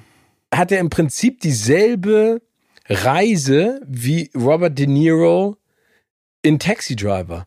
Und am Ende, das ist ja kein Spoiler, das wissen ja alle, Total. er schießt ja Joaquin Phoenix als Joker, den Talkshow-Host Robert De Niro. Das, was Robert De Niro in Taxi Driver ja nicht schafft sondern festgenommen. Und jetzt, das ist eigentlich absurde Parallele. Vielleicht ist es auch in meinem Kopf ich, ich glaub, jetzt gerade das ist aber auch so ein bisschen so gewollt. Nee, nee, das hab ich, ich habe diesen Vergleich schon öfter irgendwo auch gehört. Der Film bedient sich ja vieler anderer große Filme. Hab ich ich habe jetzt keine weiteren Namen. Wurde mir gesagt, ich bin beim Joker, den ich im Kino in der Premiere gesehen habe, immer noch nicht so ganz schlüssig, ob der mich wirklich so umgehauen hat, aber ob ich einfach nur Joaquin Phoenix-Fan bin. Ich musste mir noch ein zweites Mal angucken. Ich habe keine endgültige Meinung über diesen Film tatsächlich. Ich habe eine ganz ganz klare Meinung. Also Und? ich sage, ähm, also ich finde Joaquin Phoenix ist beeindruckend, was er da macht. Das ist unfassbar. Aber, und das klingt jetzt doof, aber mhm. ohne den Joker wäre der Joker kein Film. Weißt du, was ja. ich meine? Also, ja. ich sag mal, sowas wie Taxi Driver hatte eine ganz andere Ausrichtung und auch eine Backstory und was dann auch mit Jodie Foster passiert in diesem, und das gibt es beim Joker nicht. Es gibt zwar Sasi Beats, seine Nachbarin, mit der in seiner Welt anbändelt, aber also ich, ich fand die Herangehensweise für einen Superhelden oder für einen Bösewicht, mhm. ist es ja, großartig. Aber trotzdem äh, bin ich nicht Trotzdem so. ist es wahnsinnig depressiv alles gewesen. Genau. Es hat einfach eine Comic-Verfilmung, hat es, es ist einfach eine, es ist eine, die, die depressive Variante einer Comic-Verfilmung, kann man vielleicht sagen. Genau, ist es. Ja. Olli, jetzt würde ich mal ein bisschen gerne über dich schnacken. Wir haben jetzt ganz viel über Filme geschnackt, machen wir auch gleich weiter. Ähm, aber ich habe ja gesagt, du bist ein Multitalent, das sehe ich auch immer noch genau so. Ich finde es be beeindruckend, wie du da wirklich hin und her springst. Kannst du dich noch an deinen ersten Berührungspunkt zur Musik erinnern? Wo das war und wieso das auch zu deiner Leidenschaft geworden ist? Erster Berührungspunkt zur Musik war tatsächlich auch ein, ein großer Klassiker, aber meinem Jahrgang zu, zu Schulden 1985 ähm, das Live-Aid-Konzert, was den ganzen Tag im Fernsehen ausgestrahlt wurde. Meine Eltern waren an dem Tag nicht da, es war ein Samstag und ich erinnere mich daran, wie ich den ganzen Tag vorm Fernseher hockte. Wir hatten damals eine Anlage, die hat mein Vater mit ähm, dem Fernseher verbunden und wir konnten über die Boxen Musik hören. Und ich habe all diese Bands gesehen und das war wirklich für mich die absolute Initialzündung, ähm, was Musik angeht und meine meine Musikleidenschaft ist da wirklich entflammt. Ich hatte vorher schon eine Phil Collins Platte. Ich hatte, glaube ich, zwei, drei Platten, hatte gerade meinen ersten Schallplatten. No Jacket Required hattest du bestimmt. no Jacket Required mit Susu Studio yeah. und Billy Don't You Lose My Number war meine allererste Platte generell, die ich hatte. Und ähm, Phil Collins hat zwei Auftritte gehabt, einen glaube ich in Melbourne und einen in London, ist mit der Concorde geflogen und hat dann irgendwie bei Led Zeppelin getrommelt und noch einen Solo-Auftritt gehabt.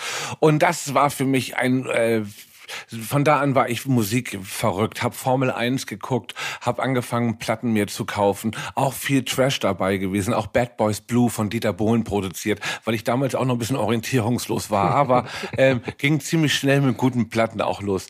Das war für mich eine, ein, ja, werde ich nie vergessen, diesen Tag, wie ich da war und die Nachbarn noch geklingelt haben, weil die Musik so laut war im Wohnzimmer. Aber das heißt, du hast zu dem Zeitpunkt auch schon Instrumente gespielt oder hat dich das dazu gebracht, Instrument, also Gitarre spielen zu lernen? Nee, ich habe leider erst mit 18 meine erste Gitarre gehabt.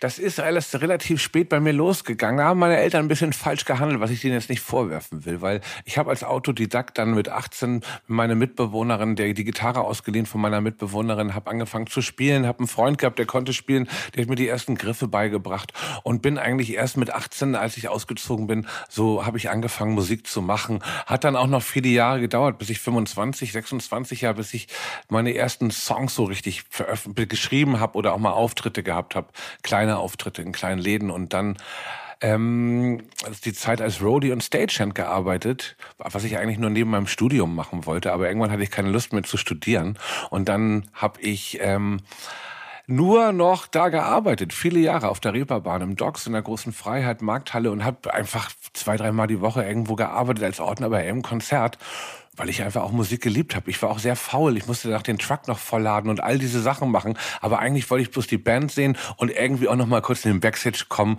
um mal Lemmy zu sehen oder so. Aber das habe ich viele Jahre gut durchgezogen. Also ich habe auch ein bisschen gearbeitet da. Also das heißt, du, du hast im Prinzip deine Würdest du sagen, dass Musik im Gegensatz zu den anderen Sachen, die du ja auch kreativ machst, so, so deine größte Leidenschaft ist? Oder hängt das auch immer so ein bisschen von deinem persönlichen Befinden ab. Weil du hast ja auch mal gesagt, ich mache jetzt wieder mehr Musik oder ich mache mal weniger Musik. Äh, oder ja, ist das da eine Konstante? Nee, das, äh, es ist, äh, mit dem Alter äh, teilt sich das jetzt immer mehr auf. Ich habe keine Lust mehr, jedes Jahr irgendwie 120 Konzerte zu spielen. Das muss ich auch nicht mehr, nicht mehr machen. Und ich mache jetzt schon über zehn Jahre beim Fernsehen irgendwelche Sendungen oder moderiere irgendwas. Ähm, ich seit 2009, da hatte ich das erste Mal ein Late-Night-Format gehabt bei, bei im N3, was fürchterlich floppte, aber seitdem habe ich regelmäßig was mit dem Fernsehen zu tun gehabt und das hat mir auch immer Spaß gemacht. Das war auch immer mein anderes Steckenpferd. Ich habe damals beim NDR mein Schülerpraktikum gemacht in der neunten Klasse und äh, beim Hamburger Journal und fand das auch immer alles fürchterlich aufregend. Hab dann aber irgendwann die Musik entdeckt und fand an der Musik so faszinierend, dass du in drei Minuten dreißig in deinem Kopf einen ganzen Film ablaufen lassen kannst. Durch einen Text, der dir ins Ohr knallt, durch eine Melodie und das nochmal ganz andere, äh, also, also dass du viel weniger Aufnahmezeit brauchst, um dir auf einmal einen Film zurechtzuballern in deinem Kopf. Und dann bist du auf dem Walkman und hörst diesen Song und spulst zurück und hörst ihn nochmal und bist zweimal diesen Film gefahren, in dem du gegen Drachen gekämpft hast, die Welt irgendwie besiegt hast, deine Freundin zurückerobert hast, mit deinen Eltern Klartext geredet hast und alles in einem Song, weißt du, weil das irgendwas in dir aufgelöst hat. Und das hat mich äh, so fasziniert am Songwriting und am Musik machen, dass du eine Geschichte erzählen kannst, innerhalb von Minuten jemand auch mal kurz wegbringen kannst, während ein Film ja doch immer viel Aufmerksamkeit, viel Konzentration braucht. Aber könntest du dir denn vorstellen, weil das ist ja spannend, dass du, also, dass du dieses Geschichtenerzählen auch so hochhängst bei Musik, was ja auch äh, total wichtig ist und jeder das persönlich anders interpretiert. Aber könntest du dir denn vorstellen, für einen Film die Musik zu schreiben, den du nicht selber sozusagen geschrieben hast? Nee, da kann ich mir lieber vorstellen, ein Drehbuch zu machen. Weil ich auch, wie gesagt, als Liedermacher und Songwriter nicht über die Fähigkeiten verfüge, wie der Gitarrist von, von, von, von Radiohead und auch nicht die Effektgeräte hätte, die ein Film benötigt. Ich glaube, mit meiner Band zusammen, meinem Produzenten, könnte ich einen Soundtrack machen für einen Film, bestimmt. Aber ich bin nicht gut genug. Ich habe neulich gerade gesehen, ich bin ein großer Fan von Mandalorian und dieser schwedische mhm. Komponist, der hat das alles zu Hause alleine gemacht. Da gibt es so, wie er den Score aufgenommen hat, ein Video auf YouTube, wie er zu Hause abgelegen in Schweden die tollsten Instrumente spielt, so ein Multi-Instrumentalist. Was ich mir gut vorstellen könnte, wäre ein Drehbuch zu schreiben oder eine Geschichte für einen Film. Hast Vielleicht mache ich das auch sogar nochmal. Ja, aber hast du da schon Ideen oder ist das etwas, was du jetzt erstmal sozusagen beiseite legst als vielleicht zukünftiges Projekt, weil so viele andere Dinge gerade anstehen? Nee, ich schreibe seit Jahren schon. Ich schreibe seit Jahren, bin sehr unzufrieden, weil ich irgendwann ein Buch veröffentlichen möchte. Vielleicht ist es auch gar nicht mehr so lange hin, weil ich vor in letzter Zeit viel geschrieben habe. Ich habe letztes Jahr für meine Auftraggeber Spotify einen Adventskalender gemacht, wo ich 24 Kurzgeschichten geschrieben habe und die vorgelesen habe. Und das hat mir so einen Spaß gemacht, dass ich jetzt auch mein Buch weitergeschrieben habe, das sehr, sehr lange schon, seit zehn Jahren, glaube ich, hier immer mal wieder bei mir auftaucht.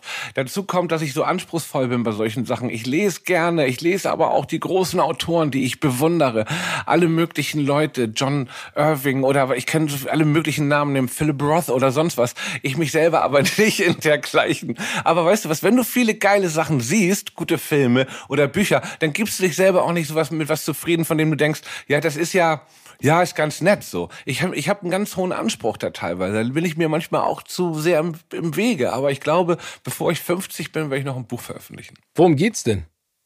Ich glaube, es ist eine autobiografische Geschichte, wie. Aber fiktional ich, mit Parallelen zu dir. Ja, ja, genau. Also es ist eine Geschichte, wie ich ähm, ein Teil meines Lebens, den ich erlebt habe. Natürlich werde ich den auch ausschmücken, beziehungsweise ich habe das schon zweimal fertig geschrieben und umgeschrieben, weil ich auch dann irgendwann den Anspruch hatte, dass die Zeit, in der das Buch spielt, viel mehr ähm, gezeigt wird. Ich finde halt die 90er Jahre waren für mich eine prägende Zeit. Ich finde, die waren auch ein großes, es war die, der Höhepunkt des Kapitalismus. Jede Art von Musik, jede Art von Popkultur war groß. Kino, Musik, egal welche Musikrichtung, Metal, Grunge, Hip-Hop, Techno, es war eigentlich schon so ein, so ein Super-GAU an allen möglichen Sachen, der groß war. Und das möchte ich so gerne irgendwie damit reinbringen. Daran arbeite ich gerade so. Mehr will ich auch gar nicht verraten. Und ähm, macht mir total Spaß. Und solange ich mit anderen Sachen Geld verdienen kann, kann das ja auch ein Liebhaberprojekt bleiben. Ich, man muss ja nicht alles in seinem Leben gemacht haben, nur damit man mal gesagt hat, man hat alles gemacht. Ich finde schon gut, wenn man eine Sache richtig gut kann. Und solange die Leute zu meinen Konzerten kommen und ich irgendwie gute Konzerte spiele, bin ich damit sehr erfüllt. Und auch natürlich mit meinem Podcast oder wenn ich mal eine Doku irgendwie drehe oder ähnliches oder einen kleinen aber, Film. Aber das wollte ich dich jetzt gerade nochmal fragen, weil ich finde, das Pensum, das du und Jan da hinlegst, ja wirklich beeindruckt. Vor allen Dingen, wenn ich mir mal angucke, was er im Fernsehen macht und nebenher und du im Fernsehen machst und alles noch drumherum. Wie, wie kriegt ihr das? Wie schafft ihr das? Also ich habe es ja in der, in der Doku über das Hausboot, sieht man das ja, da sitzt du einmal in deinem kleinen äh, Auto mit äh, Aufnahmegerät und Finn kommt von der Seite. Aber das ist auch noch total Leidenschaft, ne? Das ist Leidenschaft, aber auch kleiner Freundeskreis, dass man gar nicht so viel, also das kann ich jetzt glaube ich für Jan und mich beides sagen. Wir arbeiten gerne, sind glaube ich gerne so nerdige Typen, haben auch heute schon wieder, das ist ja das Schlimme, wir machen zweimal zusammen die Sendung, aber haben heute schon wieder SMS-Links uns hin und her geschickt, was ja ein gutes Zeichen dafür ist, dass man immer noch Bock auf die Arbeit und aufeinander hat und so. Und ich glaube, dass, ähm, dass der Weg das Ziel ist, ne? dass man irgendwie immer in Bewegung bleiben muss und vor allem, so, solange man dieses Privileg genießt, ich meine, das war als Kind wirklich, ich, ich, ich war, das kann man sich gar nicht so vorstellen, weil ich jetzt ja oft im Fernsehen mit dem großen Maul aufgefallen bin oder in irgendwelchen über Rollen, die, wo ich schon, sage ich mal, übers Ziel auch manchmal hinausgeschossen bin oder krass drauf war, weil sei es bei Zirkus Halligalli oder naja, all diese Sachen, die man gemacht hat, dass ich trotzdem eigentlich ein sehr schüchterner Junge war, der sich da eigentlich immer in diese Welt geträumt hat und der sehr lange auch Berührungsängste hatte und sehr lange gezögert hat, nämlich bis irgendwie 27 Musik zu veröffentlichen, weil er mit sehr vielem nicht zufrieden ist und auch so viel Angst hat davor. Also da ich bin unheimlich unsicher immer noch. Das ist jetzt ähm, auch kein Aber hast du mehr Mut oder bist du immer noch äh, ängstlich? Ich bin mit manchen Sachen noch ängstlich. Ich möchte nicht zum Beispiel ein Buch veröffentlichen, von dem man dann, wo ich so nach einer Woche merke, okay, jetzt hat jeder gesagt, ja, ist ganz nett. Das, das wird mich, dafür würde mir diese Zeit der Arbeit nicht, also ich möchte schon, dass ich ähm, dann denke, also wenigstens ich muss das Gefühl haben, das ist das Beste, was ich jetzt draus machen konnte. Und dann lieber ein Buch rausbringen und dafür zwölf Jahre dran schreiben und sagen, okay, mehr konnte ich jetzt nicht rausholen, als das jetzt so als Fingerübung zu sehen oder so nebenbei zu machen oder so. Aber, aber kannst du das? Weil das ist ja, glaube ich, immer ein großes Problem, vor allen Dingen bei so kreativen Köpfen wie dir, da eine Grenze zu setzen? Also, oder ist es ein kontinuierlicher Prozess? Also ist es so wie die Sopranos, vor zehn Jahren hast du sie angeguckt, fand sie geil, aber aus anderen Gründen und jetzt guckst du sie an und findest sie aber wiederum aus anderen Gründen gut.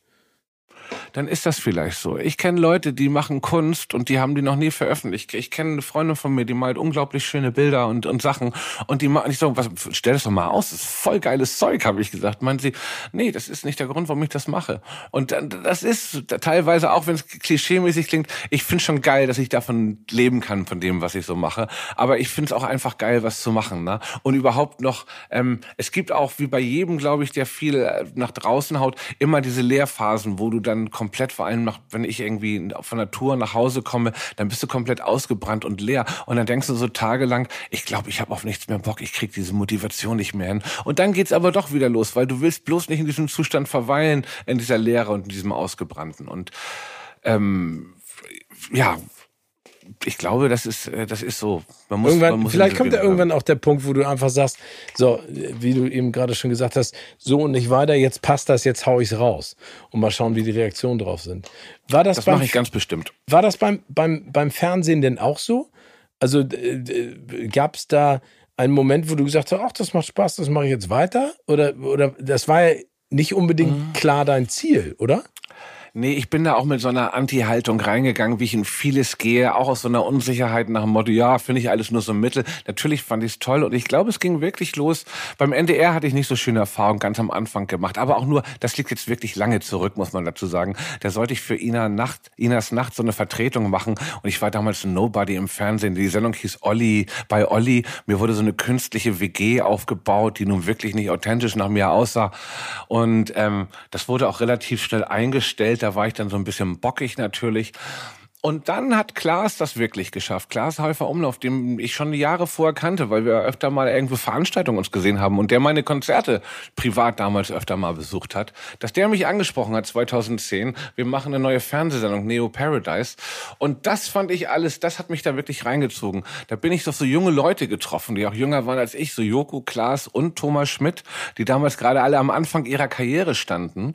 Und ich habe diese Energie gespürt und hatte total Bock da mitzumachen. Und auch und diese Möglichkeit zu haben, da diesen Wahnsinn zu machen, der ja nur wirklich nicht oft im Fernsehen gegeben wird, das war auf einmal dann wirklich doch nochmal eine, eine tolle Möglichkeit, die mich dann doch fürs Fernsehen dann begeistert hat und auch alle anderen Facetten begeistert hat, weil irgendwann habe ich schon gemerkt, ich will jetzt nicht nur als Schulzkowski oder verrückter Typ durchs Bild torkeln. So, ne? Es waren ja viele kleine Sachen da am Anfang. Aber ähm, da ging das so los, dass ich da Gefallen dran gefunden habe. Und natürlich bin ich auch im Fernsehkind der 80er, 90er Jahre. Ne? Bei meinen Urgroßeltern aufgewachsen. Da lief abends immer der Fernseher, die ganzen alten Fernsehsendungen gesehen. Immer schon faszinierend gefunden und äh, eine Leidenschaft für gehabt. Aber ich, ich glaube, das ist vielleicht auch dein Pluspunkt, dass du da mit so einer Leichtigkeit und mit so einem Urvertrauen und so einer Neugier rangehst und sagst einfach, du, dann klappt's halt nicht, dann mache ich noch was anderes. Vielleicht ist es dann auch genau diese, diese Entspannungshaltung, die dich da so erfolgreich macht und dir auch so viele Möglichkeiten gibt. Ganz ehrlich habe ich gerade heute darüber nachgedacht, dass ich, was ich eigentlich auch noch unter Film bringen wollte, was ich wirklich gerne mag. Ich bin nicht unbedingt immer gerne im Mittelpunkt, aber ich bin gerne dabei und bin gerne ein Teil einer Sache und bin auch gerne mal ein Zuspieler in einem Partnerschaftsding oder bei Joko und Klaas. Und das liegt daran, dass ich auch bei Film ein großer Fan von den Schauspielern bin, die nicht die Hauptrolle spielen. Philipp äh, Seymour Hoffmann, den du vorhin genannt hattest. Ja. Jemand, der sehr oft nicht die tragende Rolle, aber doch eine prägende Rolle gespielt hat in dem Film. Weißt du, was ich meine? Oder William H. Macy oder ja. irgendeinen Typen oder, oder Steve Buscemi oder so. Leute, ohne die der Film nicht so geil wäre, aber die jetzt nicht da ganz vorne stehen müssen. Und nicht, dass ich mich jetzt auch als Steve Buscemi sehe, aber du weißt, was ich meine, glaube ich so, dass man Total. Nee, aber das ist ja, also ein guter Film besteht ja nicht nur aus einer guten Handlung und vielleicht einem guten Hauptdarsteller oder Hauptdarstellerin, sondern vor allen Dingen an den, an den anderen Charakteren, die das dann ganz klar vor dir aufzeigen und das Bild komplettieren.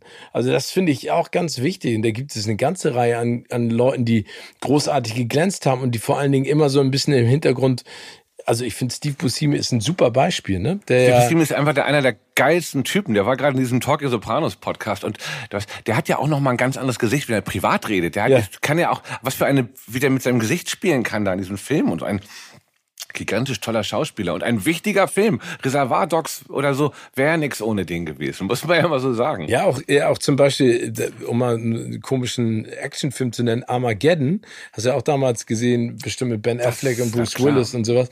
Da ist Steve Buscemi auch drin und er spielt diesen völlig äh, absurden Typen und ich weiß noch, ähm, der, der, immer so das schlechte Gewissen reinruft, ne? Rockhound ja. heißt der, glaube ich, oder so. Und dann Irgendwie sitzt so, er doch, stimmt. Genau, und dann sitzt er doch in dieser, sitzen ja in der Rakete und starten zu dem Asteroiden und dann sagt er irgendwie so, ist euch mal aufgefallen, dass wir hier auf irgendwie 120.000 Moving Parts sitzen, dass das in die Hose geht, ist ja wohl klar. Also, äh, der ist immer so der Pessimist, aber er ist so der, so der geile, witzige Sidekick. Ich fand ihn super. Ja, genau. Und da hat man aber gedacht, oh krass, der spielt jetzt in so einem großen Film mit, ja, genau. habe ich damals ja, Con Air dann ja auch noch und so, ne? Con Air hat, hat er da auch noch mitgemacht? Ja, ja, genau, da spielt er den, den Stimmt, Typen, der, der, äh, mit der, mit dieser Puppe spielt, der eigentlich im Knast sitzt, weil er, da spielen drei aus Pulp Fiction auch noch mit. Wink, Wink Rames oder so spielt Ja, genau, Wink Rames, genau. Wink Rames. ja, ja aber der, auch ein absurder Film. Aber sag mal, weil du es eben gerade gesagt hast, äh, ähm, also ich, ich feiere die ja immer noch. Ich finde das Hausboot,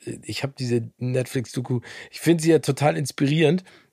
Aber jetzt mal ganz ja. im Ernst, ne? Mhm. Als, als du diese Idee hattest, das Ding mit Finn zusammen zu kaufen, ja. da habt ihr doch diese Reise, also das muss euch doch aber klar gewesen sein, dass Gunter Gabriel jetzt nicht auf einem Kahn gelebt hat, der komplett intakt war. Nee, mir war aber auch nicht im Klaren darum, was für ein Ausmaß so eine Arbeiten einfach haben. Das war, ich bin da völlig blauäugig rangegangen. Und das muss man mal ganz kurz einmal noch deutlich sagen. Da lege ich wirklich beide Hände für ins Feuer. Das war keine geplante Netflix-Doku. Wir waren schon Nein, lange war, dabei. Das hat Finn auch schon mal erzählt. Nee, nee, hat, das genau. ist mir ganz wichtig nochmal zu sagen, weil ich das öfters immer wieder höre. Diese Netflix-Doku, die kam erst wirklich später ins Spiel und die hat uns auch nicht das Boot finanziert. Das ist so einfach nur, mir muss ich auch gleich sagen, aber es war wirklich, ähm, die kam dazu und ich bin auch sehr dankbar drüber es ist eine sehr ehrliche Doku, bei der man nicht immer gut wegkommt, weil das auch einfach in der Phase meines Lebens war, wo man nebenbei noch eine Platte aufnimmt, dann irgendwie seine Tochter zur Schule fährt, aus Berlin nach Hamburg immer fährt und auch einfach, man sieht aber einfach einen gestressten mit 40er, der damit kämpft, irgendwie seinen Traum zu, ver irgendwie zu verwirklichen. Aber ähm, das war mir nicht klar und Finn auch nicht. Das sieht man ja auch am Anfang. Wir wollten ein bisschen was wegräumen, aber das war einfach komplett verrostet. Und es gab zwei, drei Punkte, an dem hätte man das alles abbrechen können. Und die haben wir nicht richtig gesehen, aus Trotz, auch aus Stolz und haben dann immer weitergezogen, bis jetzt dieses wirklich, du warst auf dem Boot, wunderschöne ja. Boot entstanden ist. Toll. Das ist ja gerade das, was für viel, viele Sorgen dann doch entschädigt. Ich habe gerade vorgestern eine Nacht drauf geschlafen und war in Hamburg, musste dahin, musste meine Mutter besuchen und habe dann einfach, cool, und dann habe ich ähm, gehört, das Boot ist frei, habe mich hingelegt, abends schlafen, lag da und habe irgendwie noch ein Glas Weißwein getrunken und war da glücklichste Mensch der Welt. Und dachte, ein eigenes Hausboot. Hat nun mal auch nicht jeder. Wollte ich immer mal haben. Einen kleinen Lebenstraum erfüllt. War jetzt ein bisschen teurer als gedacht. Aber hat sich alles gelohnt. Ja, also ich muss dazu sagen, äh, ich war da jetzt darauf, also das Studio, ich kann verstehen, warum der Künstlerinnen und Künstler Inspiration finden, weil das einfach so geil ist. Mit dieser ja. Glasfront hinten, aber auch oben auf dem Deck und vorne dieser Lounge-Bereich und die Küche. Ich finde es großartig. Dazu pennen, glaube ich, äh, hat was Befreiendes und hat bestimmt auch ein Gefühl von Freiheit, oder? Hat ein Gefühl von Freiheit, dann wackelt es ein bisschen. Dann gibt es ja unheimlich viele, du siehst du Entenfamilien vorbeischwimmen und irgendwelche Reiher da über, über, über die Elbe fliegen und so. Du fühlst dich auf alle Fälle, das ist ein, ist ein abenteuerlicher, klingt jetzt ein bisschen kitschig, aber das ist so, das ist ein schönes Gefühl da. Außerdem, der Hamburger Hafen ist ein ganz besonderer Flair und du bist da einfach in so einer, in so einer schönen Hafenatmosphäre und kannst dich da auch zurückziehen. Und da hinten in diesem Studio, wenn du da aus dem Panoramafenster aufs Wasser guckst, hast eine Gitarre auf dem Bauch, da sind mir auch schon einige gute Sachen gerade eingefallen. Ich habe da auch ein bisschen Musik gemacht. Ist, ich, ich muss hier keine Werbung dafür machen. Wir kriegen genug Anfragen. Es ist wirklich eine schöne ähm, Location, das ist auch ein kleiner Lebenstraum gewesen. Weil Hausboot, das habe ich mal gesehen, Pink Floyd haben ein eigenes Hausboot, wo sie ihre Platten aufgenommen haben. Kann man sich auf YouTube angucken. Und als ich das gesehen habe, dachte ich, geil. Also ich interessiere mich nicht für schnelle Autos und so. Aber jetzt gehöre ich dazu. Jetzt bin ich wie Pink Floyd. Du bist wie Pink Floyd. ähm, mein lieber Olli, wir machen jetzt mal ähm, eine kleine äh, Spielerunde. Und zwar äh, nennen wir das Ganze Zitate raten. Äh, ich, hm. ich nenne dir jetzt mal äh, so Sätze aus Filmen und äh, du kannst mir sagen, sagen, zu welchem Film die gehören. Und jetzt habe ich ja. eine kleine Falle noch eingebaut. Ähm, da sind nämlich auch Zitate von dir und äh, Jan drin. Vielleicht entdeckst du sie ja. okay. Also wir fangen mal ganz leicht an. Alles Nach Hause telefonieren. E.T.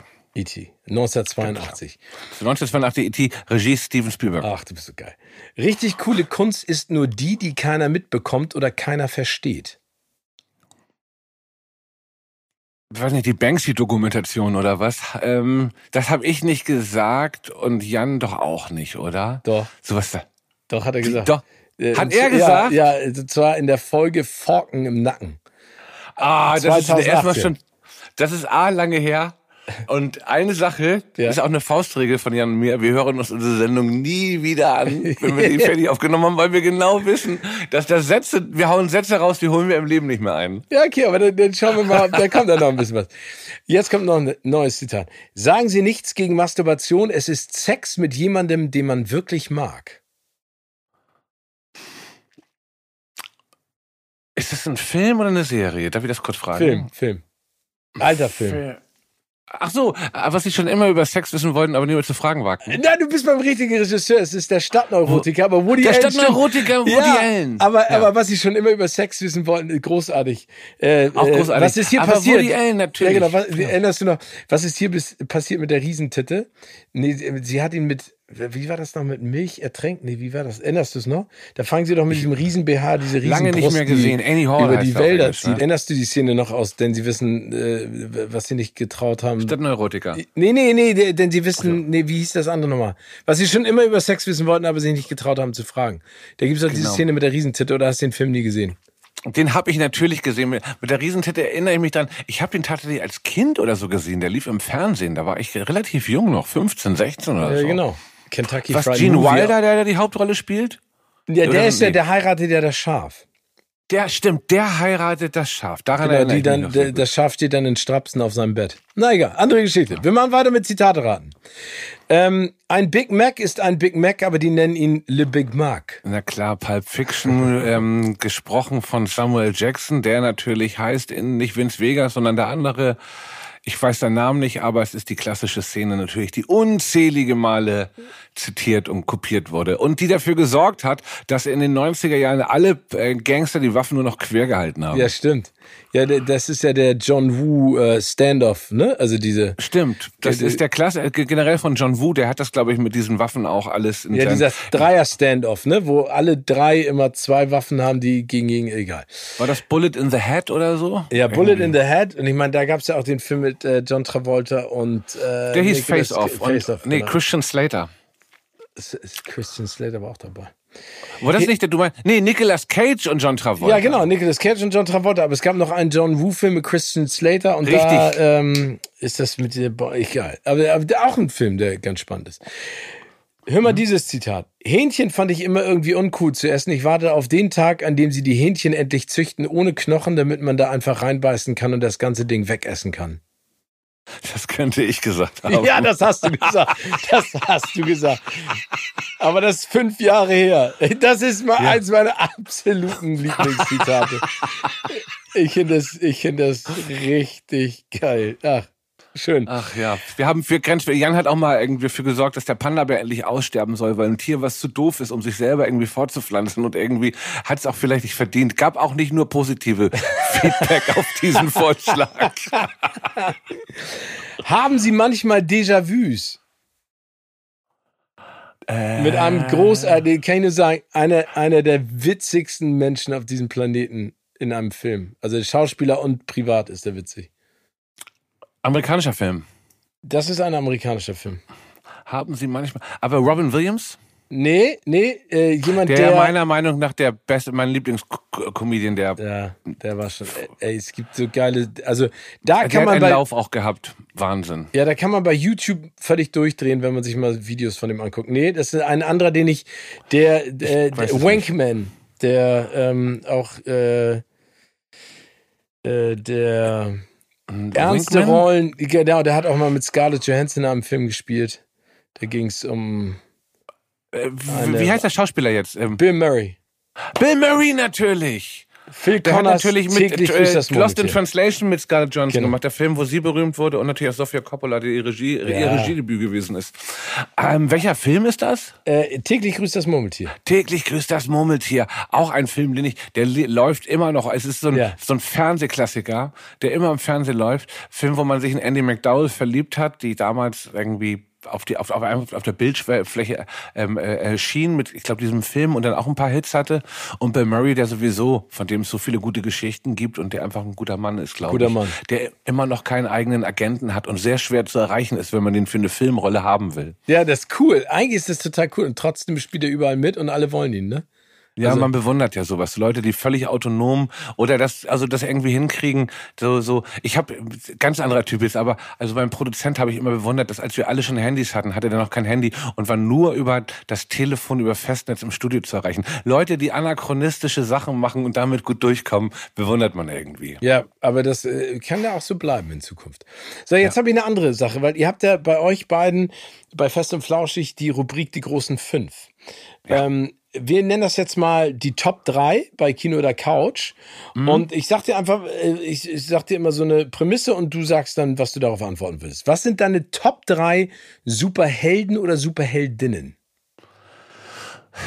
Auf eins bei mir, das, da gehe ich jetzt mal nach Verfilmung, nach Film, Ja. äh, Kino, äh, Verfilmung. Meine Lieblings-Comic-Verfilmung ist immer noch Hellboy 2, ähm, Oh. genau wie Hellboy 1, aber einer der, unterschätztesten und besten Filme. Ich bin sehr traurig, dass der dritte von einem anderen Regisseur gedreht wurde. Wie heißt er nochmal? Gu- Guil- Guillermo del Toro? Guillermo del Toro. Ja, Genau, der hat die ersten beiden gemacht. Irgendwie kam es nie zum dritten Teil zustande. Von Ron Perlman gespielt, auch noch der Hellboy. Ja. Eine unfassbar äh, auch äh, witzige, liebevolle äh, Comic-Verfilmung. Trotzdem auch düster. Und der zweite Teil damals an Effekten und so hat er wirklich richtig was gerissen, der Film. So, ne? Ja, und der war auch, der hatte auch eine, so eine Farb, äh, so eine Farbgebung, die fand ich großartig. Und es gibt so eine geile Geschichte. Ich habe Guillermo de Toro mal getroffen vor Mhm. langer Zeit und habe mir den, ich weiß gar nicht, ob vielleicht war es sogar zu zu ein super Nerd, Hellboy. glaub ich, der Super Typ Nerd, so ja, und der hat eine geile Geschichte erzählt. Und zwar sammelt der Filmmemorabilia. Und der hat von Giga, ne, diese Ja. ganzen äh, Alien-Figuren und Zeichnungen und sowas gekauft. Und dann hat seine Frau zu ihm gesagt, hör mal zu, die stehen jetzt alle bei uns zu Hause. Entweder ich oder die Sachen.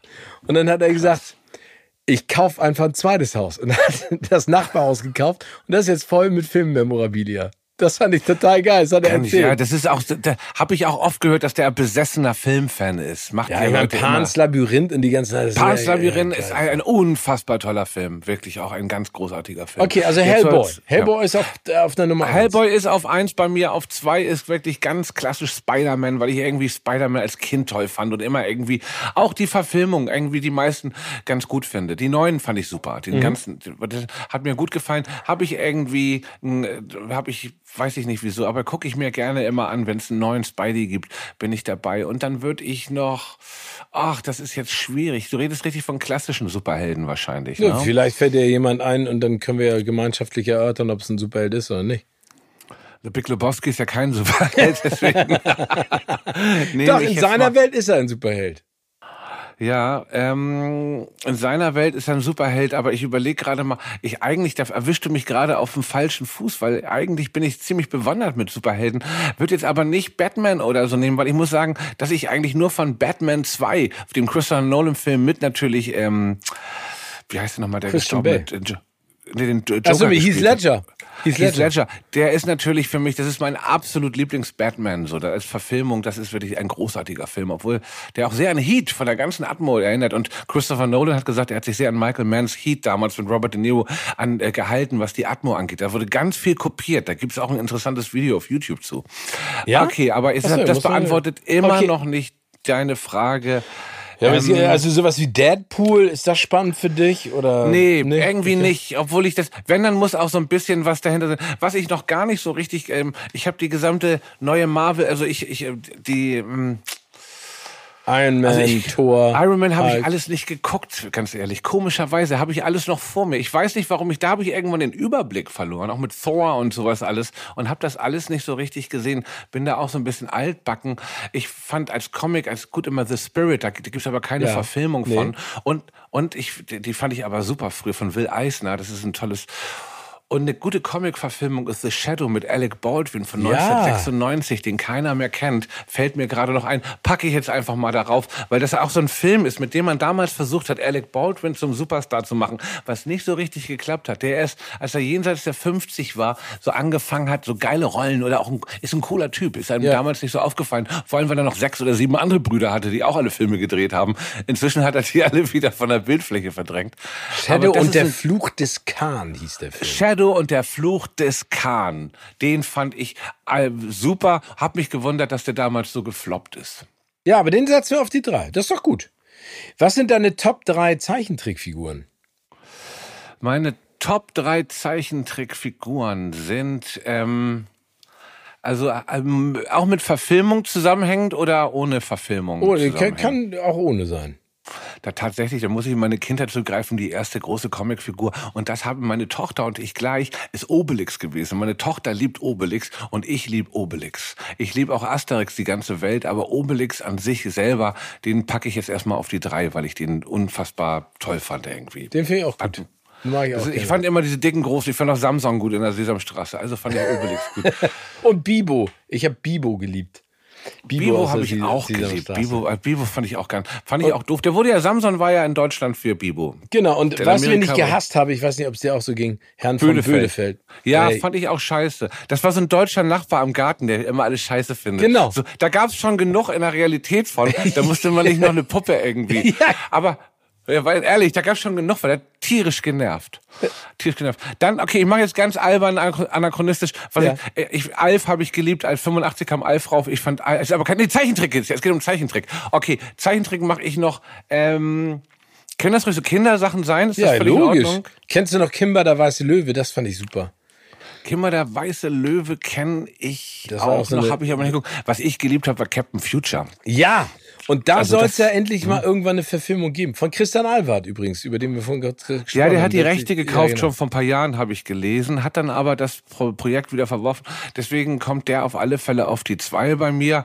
Und ähm, ich, ich bin, was Zeichentrick und solche Sachen angeht, also ich könnte jetzt natürlich, habe ich Monster, sowas als gesehen, aber ich, das ist so Anime, es geht um klassisch Zeichentrick und da würde ich tatsächlich auf die Eins so, ich habe, ich war ein unfassbarer Fan so von Daffy Duck und Bugs Bunny und sowas. Das habe ich als Kind einfach unheimlich gerne Die geguckt. Looney Das war- Tunes. Ja. die Looney Tunes nicht, sondern noch die große Bunny Show. Das ist die große bunte Bunny Bunny Show, Show. Wir sind alle mit dabei. dabei. Genau. Das war für mich so. Aber das sind jetzt, da, da bin ich schlecht vorbereitet, Steven. Das sind jetzt alles so drei Kindersachen. Ich habe auch der rosa-rote Panther, diese Zeichentrick-Variante, unheimlich gern geguckt. Herr Rossi sucht das Glück, habe ich unheimlich gerne Cindy geguckt. Rossi sieht das, ge- das ist auch ein ganz, eine ganz tolle Serie. Immer noch. Die Ja, kann die man war so auch immer noch gucken. melancholisch. Das, die kann man immer noch gucken. Er und sein Hund Gaston hieß der, glaube ich, Mhm. sein Hund. Die, die beiden sind durch die Welt, haben Abenteuer gehabt und er hat sehr viel Pech gehabt. Und Herr Rossi sucht das Glück, ist vom Namen. ein- Das klingt schon so sehnsüchtig. Also so eine Sachen habe ich, haben mir das Herz erweicht. Genau. Western von gestern hast du bestimmt auch noch geguckt. Ist kein Zeichentrick. Also sowas habe ich alles. Western von gestern, Colt für alle Fälle und was Serien der 80er Jahre angeht. Hardcastle im McCormick, auch diese Trash-Serien. Vier Fäuste Der für ein Halleluja. Ja, natürlich. Nee, das Vier Fäuste gegen Rio. Vier Fäuste für ein Halleluja ist Bud Spencer. Nee, nee, äh, nee, ich meinte, äh, nee, Trio mit vier Fäusten. Trio mit vier Fäusten, genau. Ja, sehr schön, aber, aber sehr schöne Vorschläge. Also vor allen Dingen äh, Shadow und der Fluch des Khan, ey. Das ist auch wieder ein Film, den muss ich auch irgendwann nochmal rauskramen. Das ist Der genauso. ist wirklich gut. Der Ja, ist genau. wirklich, also, hm? aber äh, ke- kennst du noch, äh, logischerweise, auf der Suche nach dem goldenen Kind? Eddie Murphy, klar. Ja, äh, und da, ich, ich liebe immer, weil der ist ja auch so ein bisschen, ne, ein Bett, ein Tibet und äh, äh, Sergei Numspa, der Bösewicht, der da mitspielt, es ist so witzig. Aber Hast du die neue, den, nee, hast du die neue Variante vom Prinz von Zamunda gesehen? Da gibt es jetzt einen zweiten Teil. nee, mir wurde Amazon. abgeraten von ganz vielen Menschen. Äh, Ganz viele Leute haben gesagt, guck es dir nicht an, it's a disaster.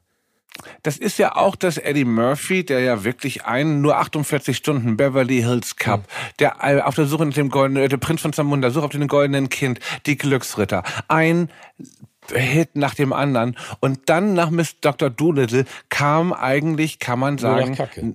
Nur noch Kacke. Ja.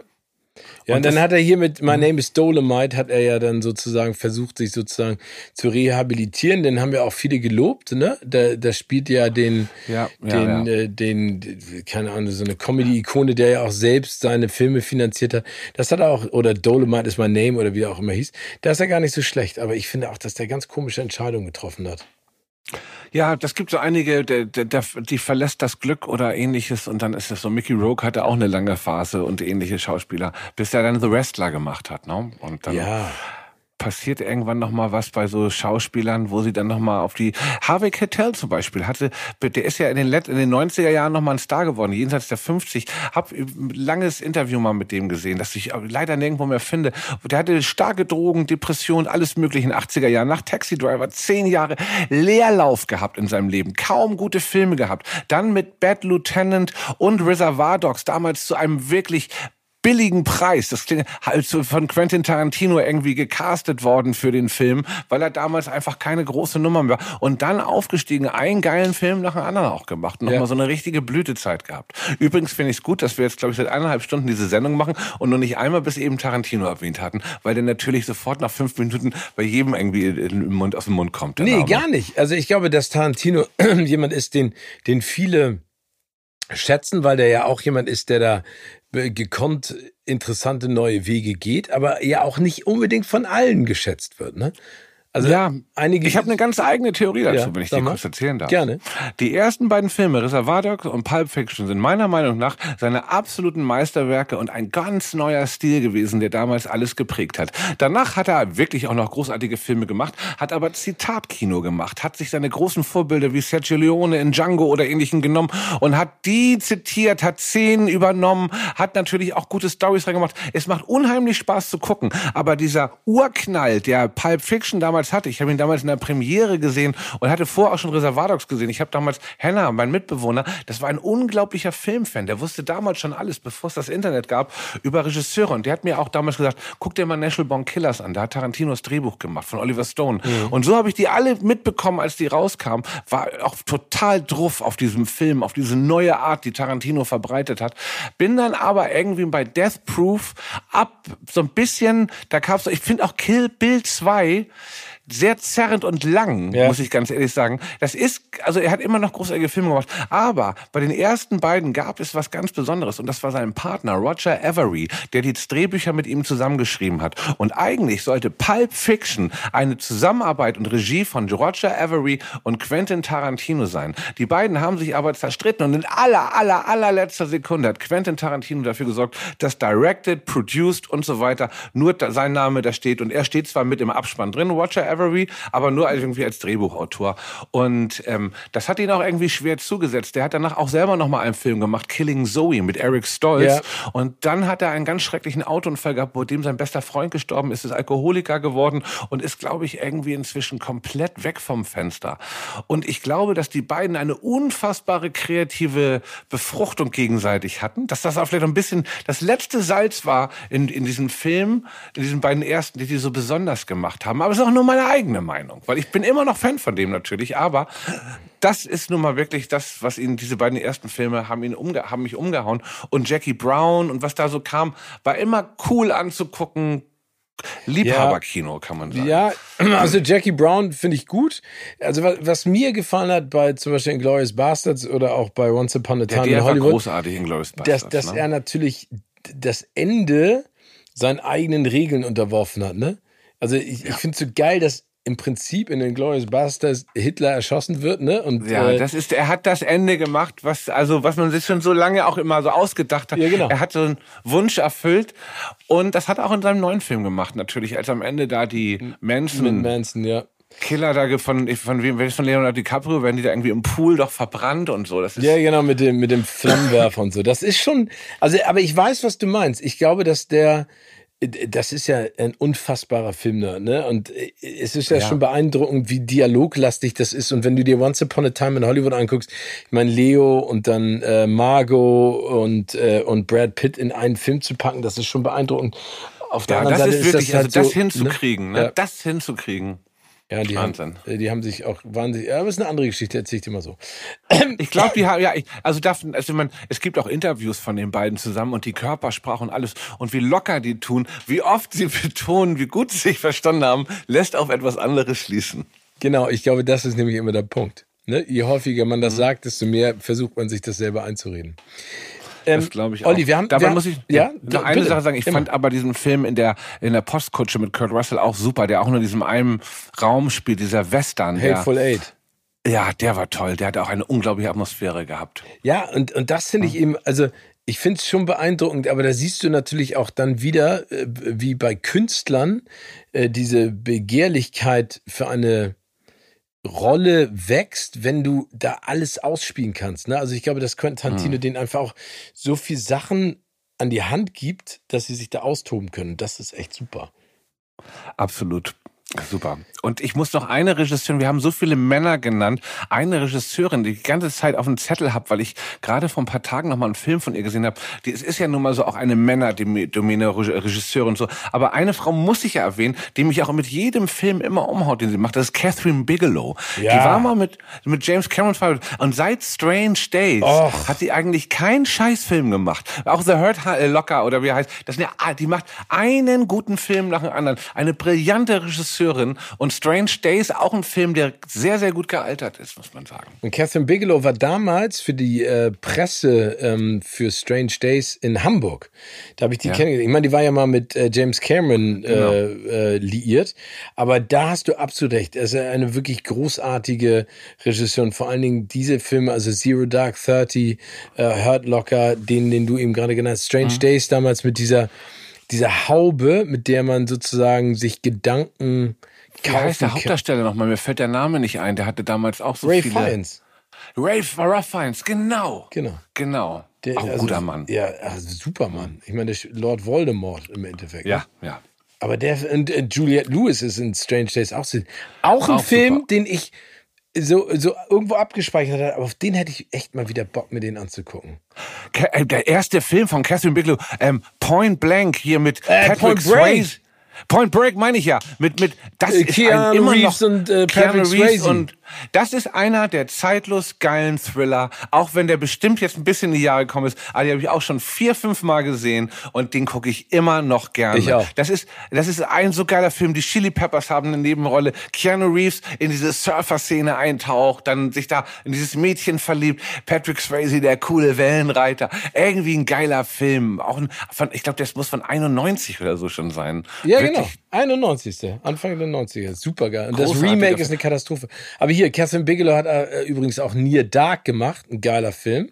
Ja. Und der Vampirfilm. Genau. Und Blue Steel. Der ist zwar nicht so gut angekommen, aber mit Jamie, mit Lee, Jamie Curtis. Lee Curtis. Ja, auch der Kopffilm, wo sie den Polizisten auch genau. gesehen. Der ist nicht so gut angekommen, war aber auch ein sehr guter Film. Ja, die hat, glaube ich, in den letzten 30 Jahren auch für viele Filme gesorgt. Ich finde das auch bemerkenswert, weil das auch so taffe Filme sind, von denen man jetzt gar nicht gedacht hat, ich will jetzt gar kein Klischee, Mann-Frau-Bild, aber also das sind alles richtig geile derbe Blockbuster und auch anspruchsvolle, die die gemacht hat. Ja, super. Ach, auch, ey, ich habe, ich, ich muss meine Liste erweitern der Filme, die ich jetzt angucke. Ich glaube, ich mache nochmal so ein Nerd Day für mich, wo ich so äh, zurücktauche in diese ganzen Filme, weil das ist so geil. Strange Days und was du alles gesagt hast.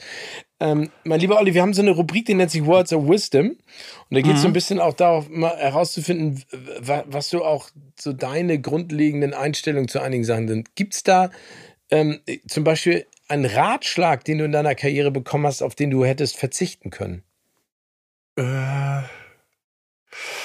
auf den ich hätte verzichten können.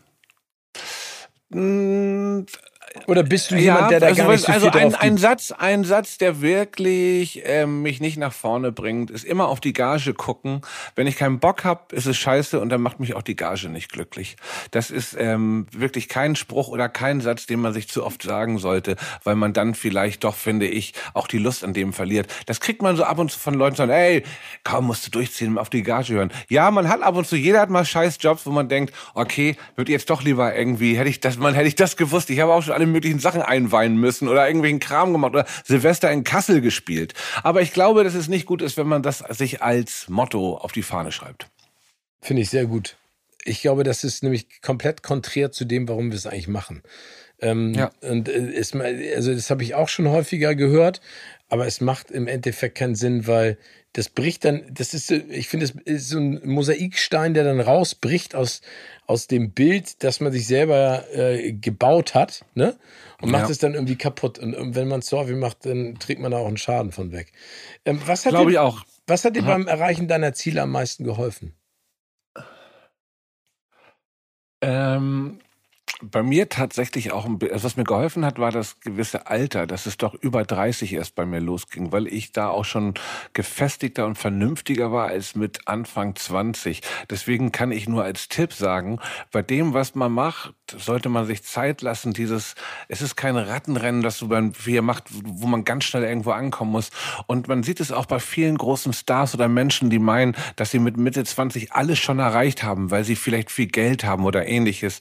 Ich glaube, nimm dir so viel Zeit für dein künstlerisches oder dein produktives Fundament, wie du willst. Vielleicht nicht gerade bis du 60 bist oder 50, aber nimm dir deine Zeit meinetwegen, bis du auch 30 bist oder so. Und ähm, dann weißt du auch mehr, Irgendjemand hat mal ein großer Künstler, ich glaube David Bowie hat mal gesagt, ja, die ersten Jahre kann man als Künstler ruhig rumslackern, viel ausprobieren, aber mit 30 weißt du eh irgendwann, was macht die Natur schon, dass du weißt, in welche Richtung der Kahn fährt. Weißt du, was ich meine? Ja, total. Dass man sich Zeit nehmen sollte, erstmal für sich, anstatt alles auch gleich rauszuhauen, was man sich beibringt oder was man so ansammelt an Sachen, wenn man zum Beispiel Musiker ist, so erstmal was für sich zu machen, bevor man es für die Menschen da draußen macht.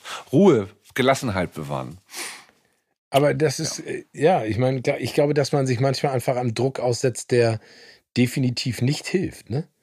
Nee, der wird ja auch gemacht natürlich. Das ist natürlich durch Social Media und all solchen Kanälen. Geh einmal auf TikTok, da siehst du irgendwie super viele erfolgreiche Menschen mit Anfang 20. Und das ist ja auch cool. Das gönne ich jedem mit seinem Glück und Erfolg. Aber jeder Mensch hat seine eigene Geschwindigkeit, sein eigenes Tempo und sollte sich nicht von den Außenwirkungen und dem Leistungsdruck, der einem so gegeben wird, manchmal ähm, also zu sehr aus der Ruhe bringen lassen. Ist leichter gesagt als getan, aber deswegen sage ich es jetzt ja auch nochmal. Was nimmst du nicht als Selbstverständlichkeit hin?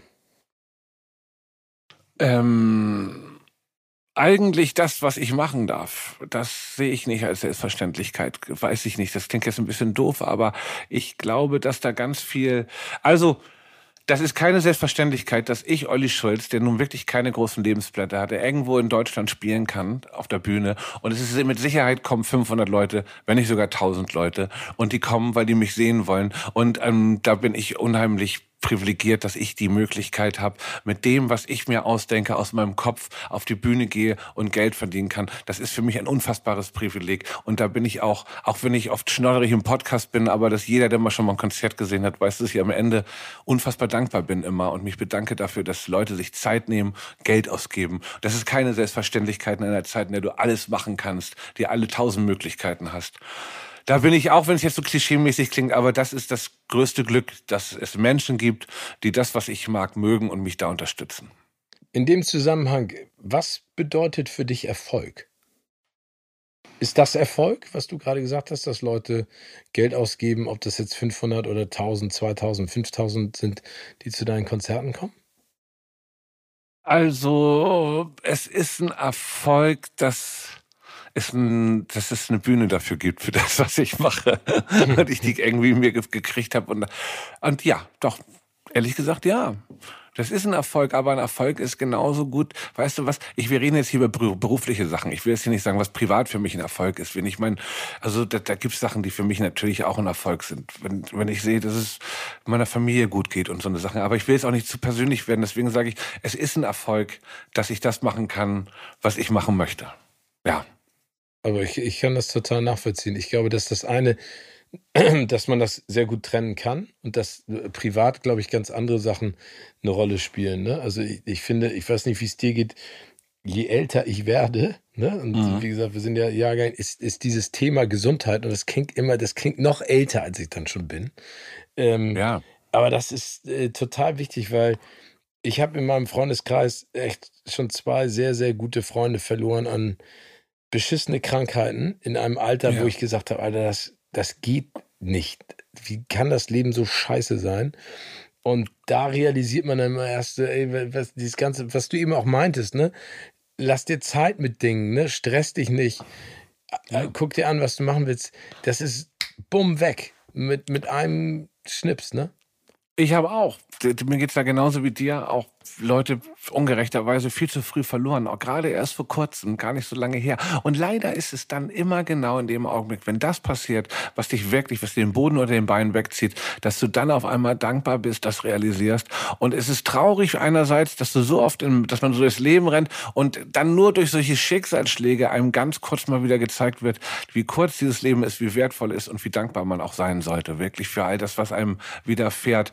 Aber ähm, umso älter man auch wird, es ist ja traurigerweise, umso öfter passiert es ja auch leider, dass man ja. sowas erlebt. Und deswegen wird man auch im Alter das, was man so rührselig nennt, aber man wird halt dankbarer. Das kann man, ey, ich habe neulich auch so eine Kritik gekriegt, weil, dass ich jetzt irgendwie so viel Emo-Kram rede, aber dann habe ich gesagt, sorry, ich bin 47, du bist 22, du brennst an allen Ecken noch für andere Sachen, du schätzt in deinem Kopf noch alles ab, das ist geil, das ist scheiße, das mache ich nicht mehr, das habe ich aber genauso gemacht. Ja. Und das ist einfach der Lauf der Dinge. Du wirst mit Sachen konfrontiert und die verändern dich und da kannst du nichts machen. Und äh, selbst hier die geilsten Typen auf der Leinwand, Jack Nicholson oder sonst was, heulen um die Menschen, die um sie herum sterben und ähnliches und, und weißt du, ich meine? So, yeah. es ist alles, und deswegen gehen wir ins Kino und filmen, weil die Realität teilweise schon hart genug ist, um sich da irgendwie rauszu, rauszuziehen. Aber wie gesagt, es ist, es ist das Beste, dass man gesund ist. Da gebe ich dir auch vollkommen recht so, und hoffentlich lange gesund bleibt. und auch immer älter wird und immer mehr schätzt, wie geil das ist, am Leben zu sein.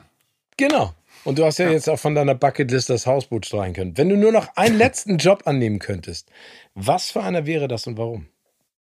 Ähm, nur noch einen Job annehmen könnte, ähm, wer, ist der, wer ist das Konzert? Also ich, also wenn das ist, es wäre das Konzert natürlich, es wäre die Musik, doch, ja. Obwohl ich auch immer noch, Steven, das bleibt jetzt unter uns beiden, wir sind hier im kleinen Team, immer noch davon träumt, wenn ich irgendwann abends eine, so, so eine Alternative zur Late-Night-Shows, die sonst so laufen, machen könnte. Eine ganz gemütliche, wo ich dich einlade, wir labern über Filme, so eine oh. gemütliche, auf so einem Sofa, kein großes Publikum. Das, ähm, ich habe noch so zwei, drei Wünsche. Ich, ich finde, Hamburg hat eine schlechte Radiolandschaft. Ganz tiefer Wunsch war, irgendwann, wenn ich jetzt wieder nach Hamburg ziehe, von morgens um sechs, so wie Howard Stern früher, weißt du, der hat ah. ja so sechs ah. Stunden Radio gemacht, Sonne-Show zu etablieren. Du fängst morgens um acht an, da ich aber spät, äh, so spät aufstehe, fängt die Show um acht an. Ich bin aber erst um zehn im Büro, also im Studio. die finde ich gut. Die zu spät kommt dann, Show. Und dann bis 14 Uhr einen Prominenten einladen, mit, mit einem Sidekick über News reden und so. Ich habe mir wirklich diese Howard Stern Sachen eine Zeit lang alle über so Torrents runtergeladen, weil ich diese Sendung, die kriegst du ja so schwer, so geliebt hat irgendwie. 2005 war das so drum. Da habe ich so drei Jahre jede Folge gehört von dem, als er gewechselt ist zu Cyrus ähm, XM. Oder ja, und hast du mal gesehen, was der für einen Vertrag gekriegt hat für zehn Jahre? Ja, 500 Millionen. Ja. ja, der hat sich richtig gefreut auf alle ja, Fälle. Und, äh, Aber ich höre den unheimlich gerne für seine Gratwanderung. Der macht die krassesten Sachen unter der Gürtellinie, hat aber auch dann eine Stunde später ein unfassbar intensives Interview mit Paul McCartney, hat dann irgendwie noch sauwitzige Einspieler und natürlich auch ein riesengroßes Team, was da irgendwie seit 25 Jahren an seiner Seite ist. Aber das ist einer meiner ähm, Wünsche fürs Älterwerden. Howard Stern ist ja auch schon jetzt 68 oder so, glaube ich. Ja, yeah. Und das ist old. Und, aber da gibt es auch einen Film zu, ne? Private Parts heißt Private der, Parts, natürlich. Wo man, wo man so seine Karriere verfolgen kann. Und das ist ja echt Wahnsinn, ne? Äh, mit dem äh, angeblich damals äh, äh, Orgasmus, weshalb Orgasmus aus dieser ersten. Ja, genau, ja. Orgasmus auf der Box Mehr wollen wir dazu nicht sagen in dieser Sendung. Es gab Schulz in the Box und es gab Orgasmus auf der Box. Orgasmus in the Box. Aber, aber das, das kann ich verstehen. Aber was das, also das meine ich jetzt ganz im Ernst, Olli. Ich mhm. hätte wirklich, und wir können das ja einfach mal irgendwann mal als Testballon machen, wenn wir, wenn wir beide Zeit haben. Ich würde mich echt gerne in ein Kino setzen mit dir und einen Film gucken und einfach labern. Der erste Film ist aber Lisa, der helle Wahnsinn. Ja, den machen wir. Mit, und dann können, sollen die Leute alle kommen. Super. Sollen sie alle kommen. Olli, jetzt geht es darum, ich stelle dir ein paar Fragen und gebe dir immer drei Antworten zur Auswahl und du mhm. musst dich für eine entscheiden und äh, mir auch sagen, warum. Du musst dich für einen der folgenden drei Berufe entscheiden. Roadie, Musiker oder Moderator bei Funk und Fernsehen. Ja, dann bleibe ich Musiker. Damit habe ich angefangen. Alles, was ich im Fernsehen mache und auf der Bühne, habe ich durch eigentlich durch auf Freisprechen auf der Bühne gelernt. Das äh, ist dann doch die Entscheidung. Tor B. Tor B nimmst du. Und ja. hier kommt es, da ist der Zonk. Zonk. Oh. Okay. Welche der drei folgenden Nachteile einer Person des öffentlichen Lebens würdest du am liebsten sofort abgeben, wenn du es könntest? A. Prominenz. warte mal, in deiner Freizeit fotografiert werden? B, ja. schlechte negative öffentliche Kommentare zu bekommen? Oder C, in deiner Freizeit angesprochen zu werden? Fotos gemacht kriegen, heimliche Fotos, das ist das Allerschlimmste. Habe ich zwei, dreimal richtig hässlich die Nerven verloren, weil meine Tochter dabei war. Hat die Sache nicht besser gemacht, weil meine Tochter sich wahnsinnig über meinen Gemütszustand aufgeregt hat. Weil abgesehen davon, dass ich im Fernsehen cholerisch sein kann für eine Rolle oder so, bin ich das nämlich privat nicht. Und meine Tochter hat mich da wütend gesehen. Da habe ich erstmal die Leute erschrocken, weil es war auch zu doll, weil es war am falschen Zeitpunkt. Und man ist auch nicht immer korrekt, das muss man auch mal sagen. Aber es sind auch nicht immer die Leute alle immer scheiße. Manchmal ist man selber auch mal schlecht drauf. Und wenn man einfach sich das komplett abgewöhnen könnte mit den Fotos, wird es keine äh, Zwisch äh, Probleme mehr geben. A, für die Leute nicht und B für mich nicht, weil manchmal ist das auch, da wischt man einen auf dem falschen Fuß und ich bin auch nicht immer super freundlich, ich bin nicht immer so professionell, wie ich vielleicht sein müsste. Manchmal habe ich geht ja auch ähm, manchmal nicht. Geht auch manchmal nicht. Und alleine dann zu konfrontieren, aber was ich wirklich schlimm finde, ist am Flughafen sitzen, du denkst an nichts Böses und siehst genau so einen Typen, der das Handy gerade so schräg hält, wie er sonst nie hält, wie keiner es hält. Und dann gehst du hin und dann sagst du, sag mal, filmst du mich gerade? Und dann spielt er erstmal so, äh, äh? ach so, nee, nee, nee. Und spielt er irgendwie so, kann ich so, ey, kannst du mal bitte aufhören damit? Und dann ist das den Leuten auch peinlich. Dann ist es mir peinlich. Ich möchte eigentlich, ich möchte einfach nicht, dass so eine Situation entstehen. Ich kann das und, verstehen. Ich, das ist ähm, etwas, ich denke dann immer, komm doch rüber und frag. Oder mhm. lass es, weil du siehst, dass ich in einer privaten Situation mich befinde. Wenn ich alleine irgendwo lang gehe, ne, ja. Ne, dieses, wie du gerade sagst, so schräg über die Schulter oder sich so komisch hinstellen und so ein Selfie machen, wo du weißt, da ist keiner drauf, außer du vielleicht. Das ist immer so absurd. Das, Verstehe ich. Das ist absurd. Aber, und, oder auch schlimm ist, du sitzt am Nebentisch sitzen so jüngere Leute, die das auch wahrscheinlich gar nicht böse meinen und machen ein Foto von sich, aber wollen das so anschneiden, dass du im Hintergrund mit drauf bist und drehen dann das Handy so. Und die, du, du siehst so, wie die sich so einen Ast abmachen und dann so ein Foto machen, wo sie so grinsen vorne und nach hinten zeigen, wo du dann so bist. Und das ist dann so, wenn du da irgendwie mit deiner Familie am Tisch sitzt, wirklich unangenehm, finde ich so. Das passiert mir leider, also wenn ich so, deswegen meidet man dann gewisse Orte oder so. Ich gehe nicht mehr Sternschanze Schulterblatt. Weißt du, was ich meine? da gehe ich nicht hin. Das ist, glaube ich, aber auch genau, das sind alle Hörer, also vielleicht äh, ein äh, Prozent der Hörer von Fest und Flauschig. Also die, ja, die da alle sind, anwesend sind. In der Masse habt ihr ja noch viel mehr. Aber Wahnsinn. Ja, aber es gibt dann so, und dann, dann weiß man auch, dass man nicht man selber sein kann, wenn da Leute sind, die das von einem erwarten, dass man so ist, wie man in der, irgendeiner TV-Sendung war oder irgendwo mal im Podcast war. Und das ist eine Sache, die würde ich gerne unterbinden und dafür biete ich aber auch immer, jetzt nach Corona weiß ich nicht, ob ich das noch mache, wenn nächstes Jahr die Tour wieder losgeht. Ich setze mich immer an meinem Merchandise-Tisch nach dem Konzert und mache meistens ein, zwei Stunden noch Fotos mit Leuten. Nicht jeden Abend, aber viele Abende. Ja, cool. Da frage ich mich jetzt aber auch, wie das sein wird nach Corona. Kannst du bestimmt ob man auch das machen. noch macht. Ja, ich glaube schon. Wenn du dir einen Filmcharakter aussuchen könntest, den du selbst verkörpern darfst, welcher wäre es und warum? A einen alten, weisen Mann, der immer den perfekten Ratschlag und coolen Spruch parat hat. B, einen Superhelden mit einer Superkraft deiner Wahl, der von allen gefeiert wird, weil er die Menschen vor dem Bösen beschützt. Oder C, einen Doppelagenten, der zum einen so tut, als wäre er hilflos und arm, um besser spionieren zu können, und auf der anderen Seite in einer Prachtvilla haust, weil er seinen Job gut meistert. Ich nehme den Doppelagenten. Ja, wärst du gerne Eindeutig, finde ich super. Ja, finde ich gut. Gut generell auch, wenn Leute einen unterschätzen. Das ist auch eine Rolle, mit der ich oft gut zurechtgekommen bin, indem man erst für den Leuten denkt, was ist denn der für ein Dödel oder so. Und dann doch vielleicht der ist am Ende mit den besseren Punchlines. Weißt du, was ich meine? Und grundsätzlich ist das auch so, finde ich gut, Doppelleben, finde ich spannend. Und der weise Mann, der immer den richtigen Spruch sagt, nee, der wird man hoffentlich irgendwann mal werden, aber den muss man nicht spielen wäre auch noch bei mir und meiner Rolle als Podcast-Moderator völlig unglaubwürdig bei dem ganzen Quatsch, den man teilweise redet. Ja, aber ich finde, das ist schöner Quatsch. Ich mag das ja gerne, weil ihr einfach äh, so, so frei drauf losplaudert und da kommen einfach. Und ich kann auch verstehen, warum ihr euch das im Nachhinein nicht anhört. Weil ich glaube, ja. wenn man sich das im Nachhinein anhört, dann denkt man zu viel drüber nach und fängt dann an zu zensieren und dann macht man es einfach kaputt, weil das kommt ja aus der Lameng. Also ich finde es bewundernswert, wie ihr das durchzieht und was ihr da einfach auch zeitweise von euch gibt. Wahnsinn. Dazu kommt dann aber auch die Mischung aus wirklich sehr persönlichen und ernsten Sachen und sehr viel Bullshit, der da reinkommt. Und das ist in so einer ganz eigenen Mischung. Und ganz oft verstehe ich, Leute, die es noch nicht so lange gehört haben, die wissen dann immer nicht, was meinen die jetzt ernst, was meinen die nicht ernst. Und dann gibt es, muss man auch mit leben, dass viele Leute einen für Sachen vorwerfen, wo man das als Witz gemeint hat oder ähnliches, weil die, das ist ja auch echt eine Gratwanderung von zwei kranken mittelalten Männern, die da sich irgendwie zwischen Witz, dann wieder ernst, dann Melancholie, also auch so verschiedene, so Magnolia, aber in gewürfelt, so völlig, so sag ich mal, ohne, ohne so völlig äh, alle drei Sekunden neue Episode teilweise. ja, mein lieber Olli, es war mir ein Fest, aber ich habe eine letzte Abschlussfrage noch an dich. Ui, okay. Welcher bestehende Filmtitel passt aktuell perfekt zu deinem Leben? Ähm, das ist eine gute Frage. Ich habe vorhin immer die ganze Zeit. Ich gerade sagen, in, in, China essen sie Hunde. Ich weiß nicht wie. Aber so lassen wir den stehen. Das lassen wir genauso stehen. In China essen sie Dänischer Hunde. Film aus den 90er Jahren. Das fällt, fällt mir gerade ein. Ich habe diese ganzen dänischen Filme. Adams Äpfel, oh. Old Man in Newcastle, ähm, dem Flickering Lights. Alle unfassbar. Diese ganzen skandinavischen Filme. Und vor allem mit diesem Kim, der auch bei Die Brücke die Hauptrolle spielt. Ich weiß nicht, wie der heißt, der auch bei China essen die Hunde die Hauptrolle spielt. Kim bon, Geil. bon, Bonnier, Bonnier. Irgendwie so, genau. Ja. Geiler Typ. Da, die habe ich auch alle verschlungen, ja. diese Filme. Die sind auch super. Aber hier Brügge sehen, Brügge sterben, auch alles, was Colin Farrell danach gemacht hat, ne? Brügge sehen, Brügge ist vom gleichen Regisseur, der auch äh, Three Billboards Ebbing gemacht ja. hat. Ah. Aber ich, ich finde, in China essen die Hunde, das passt perfekt.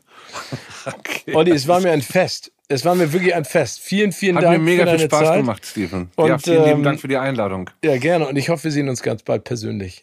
Zum Bierchen. Das würde mich auch freuen. Na, halt Hamburg sauber. Du bist in Hamburg. Doch. Ich bin in Hamburg. Ich halte Hamburg sauber.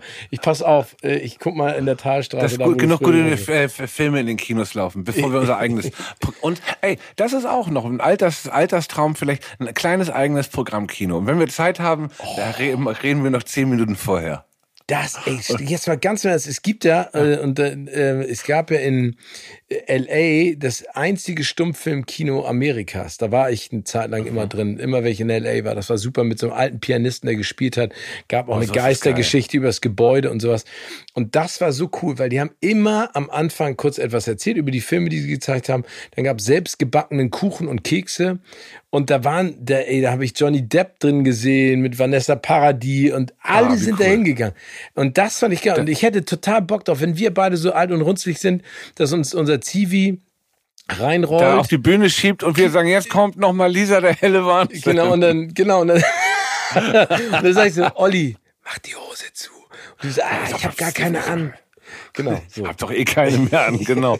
Und äh, dann mal auf der Suche nach dem Programmkino und wie wir das umbauen, holen wir noch Netflix ins Boot und drehen eine Doku drüber. ja, ja, das machen wir. Olli, mein Lieber, Alles klar. pass auf dich auf. Du auf dich auch. Vielen lieben Dank. Danke. Tschüss.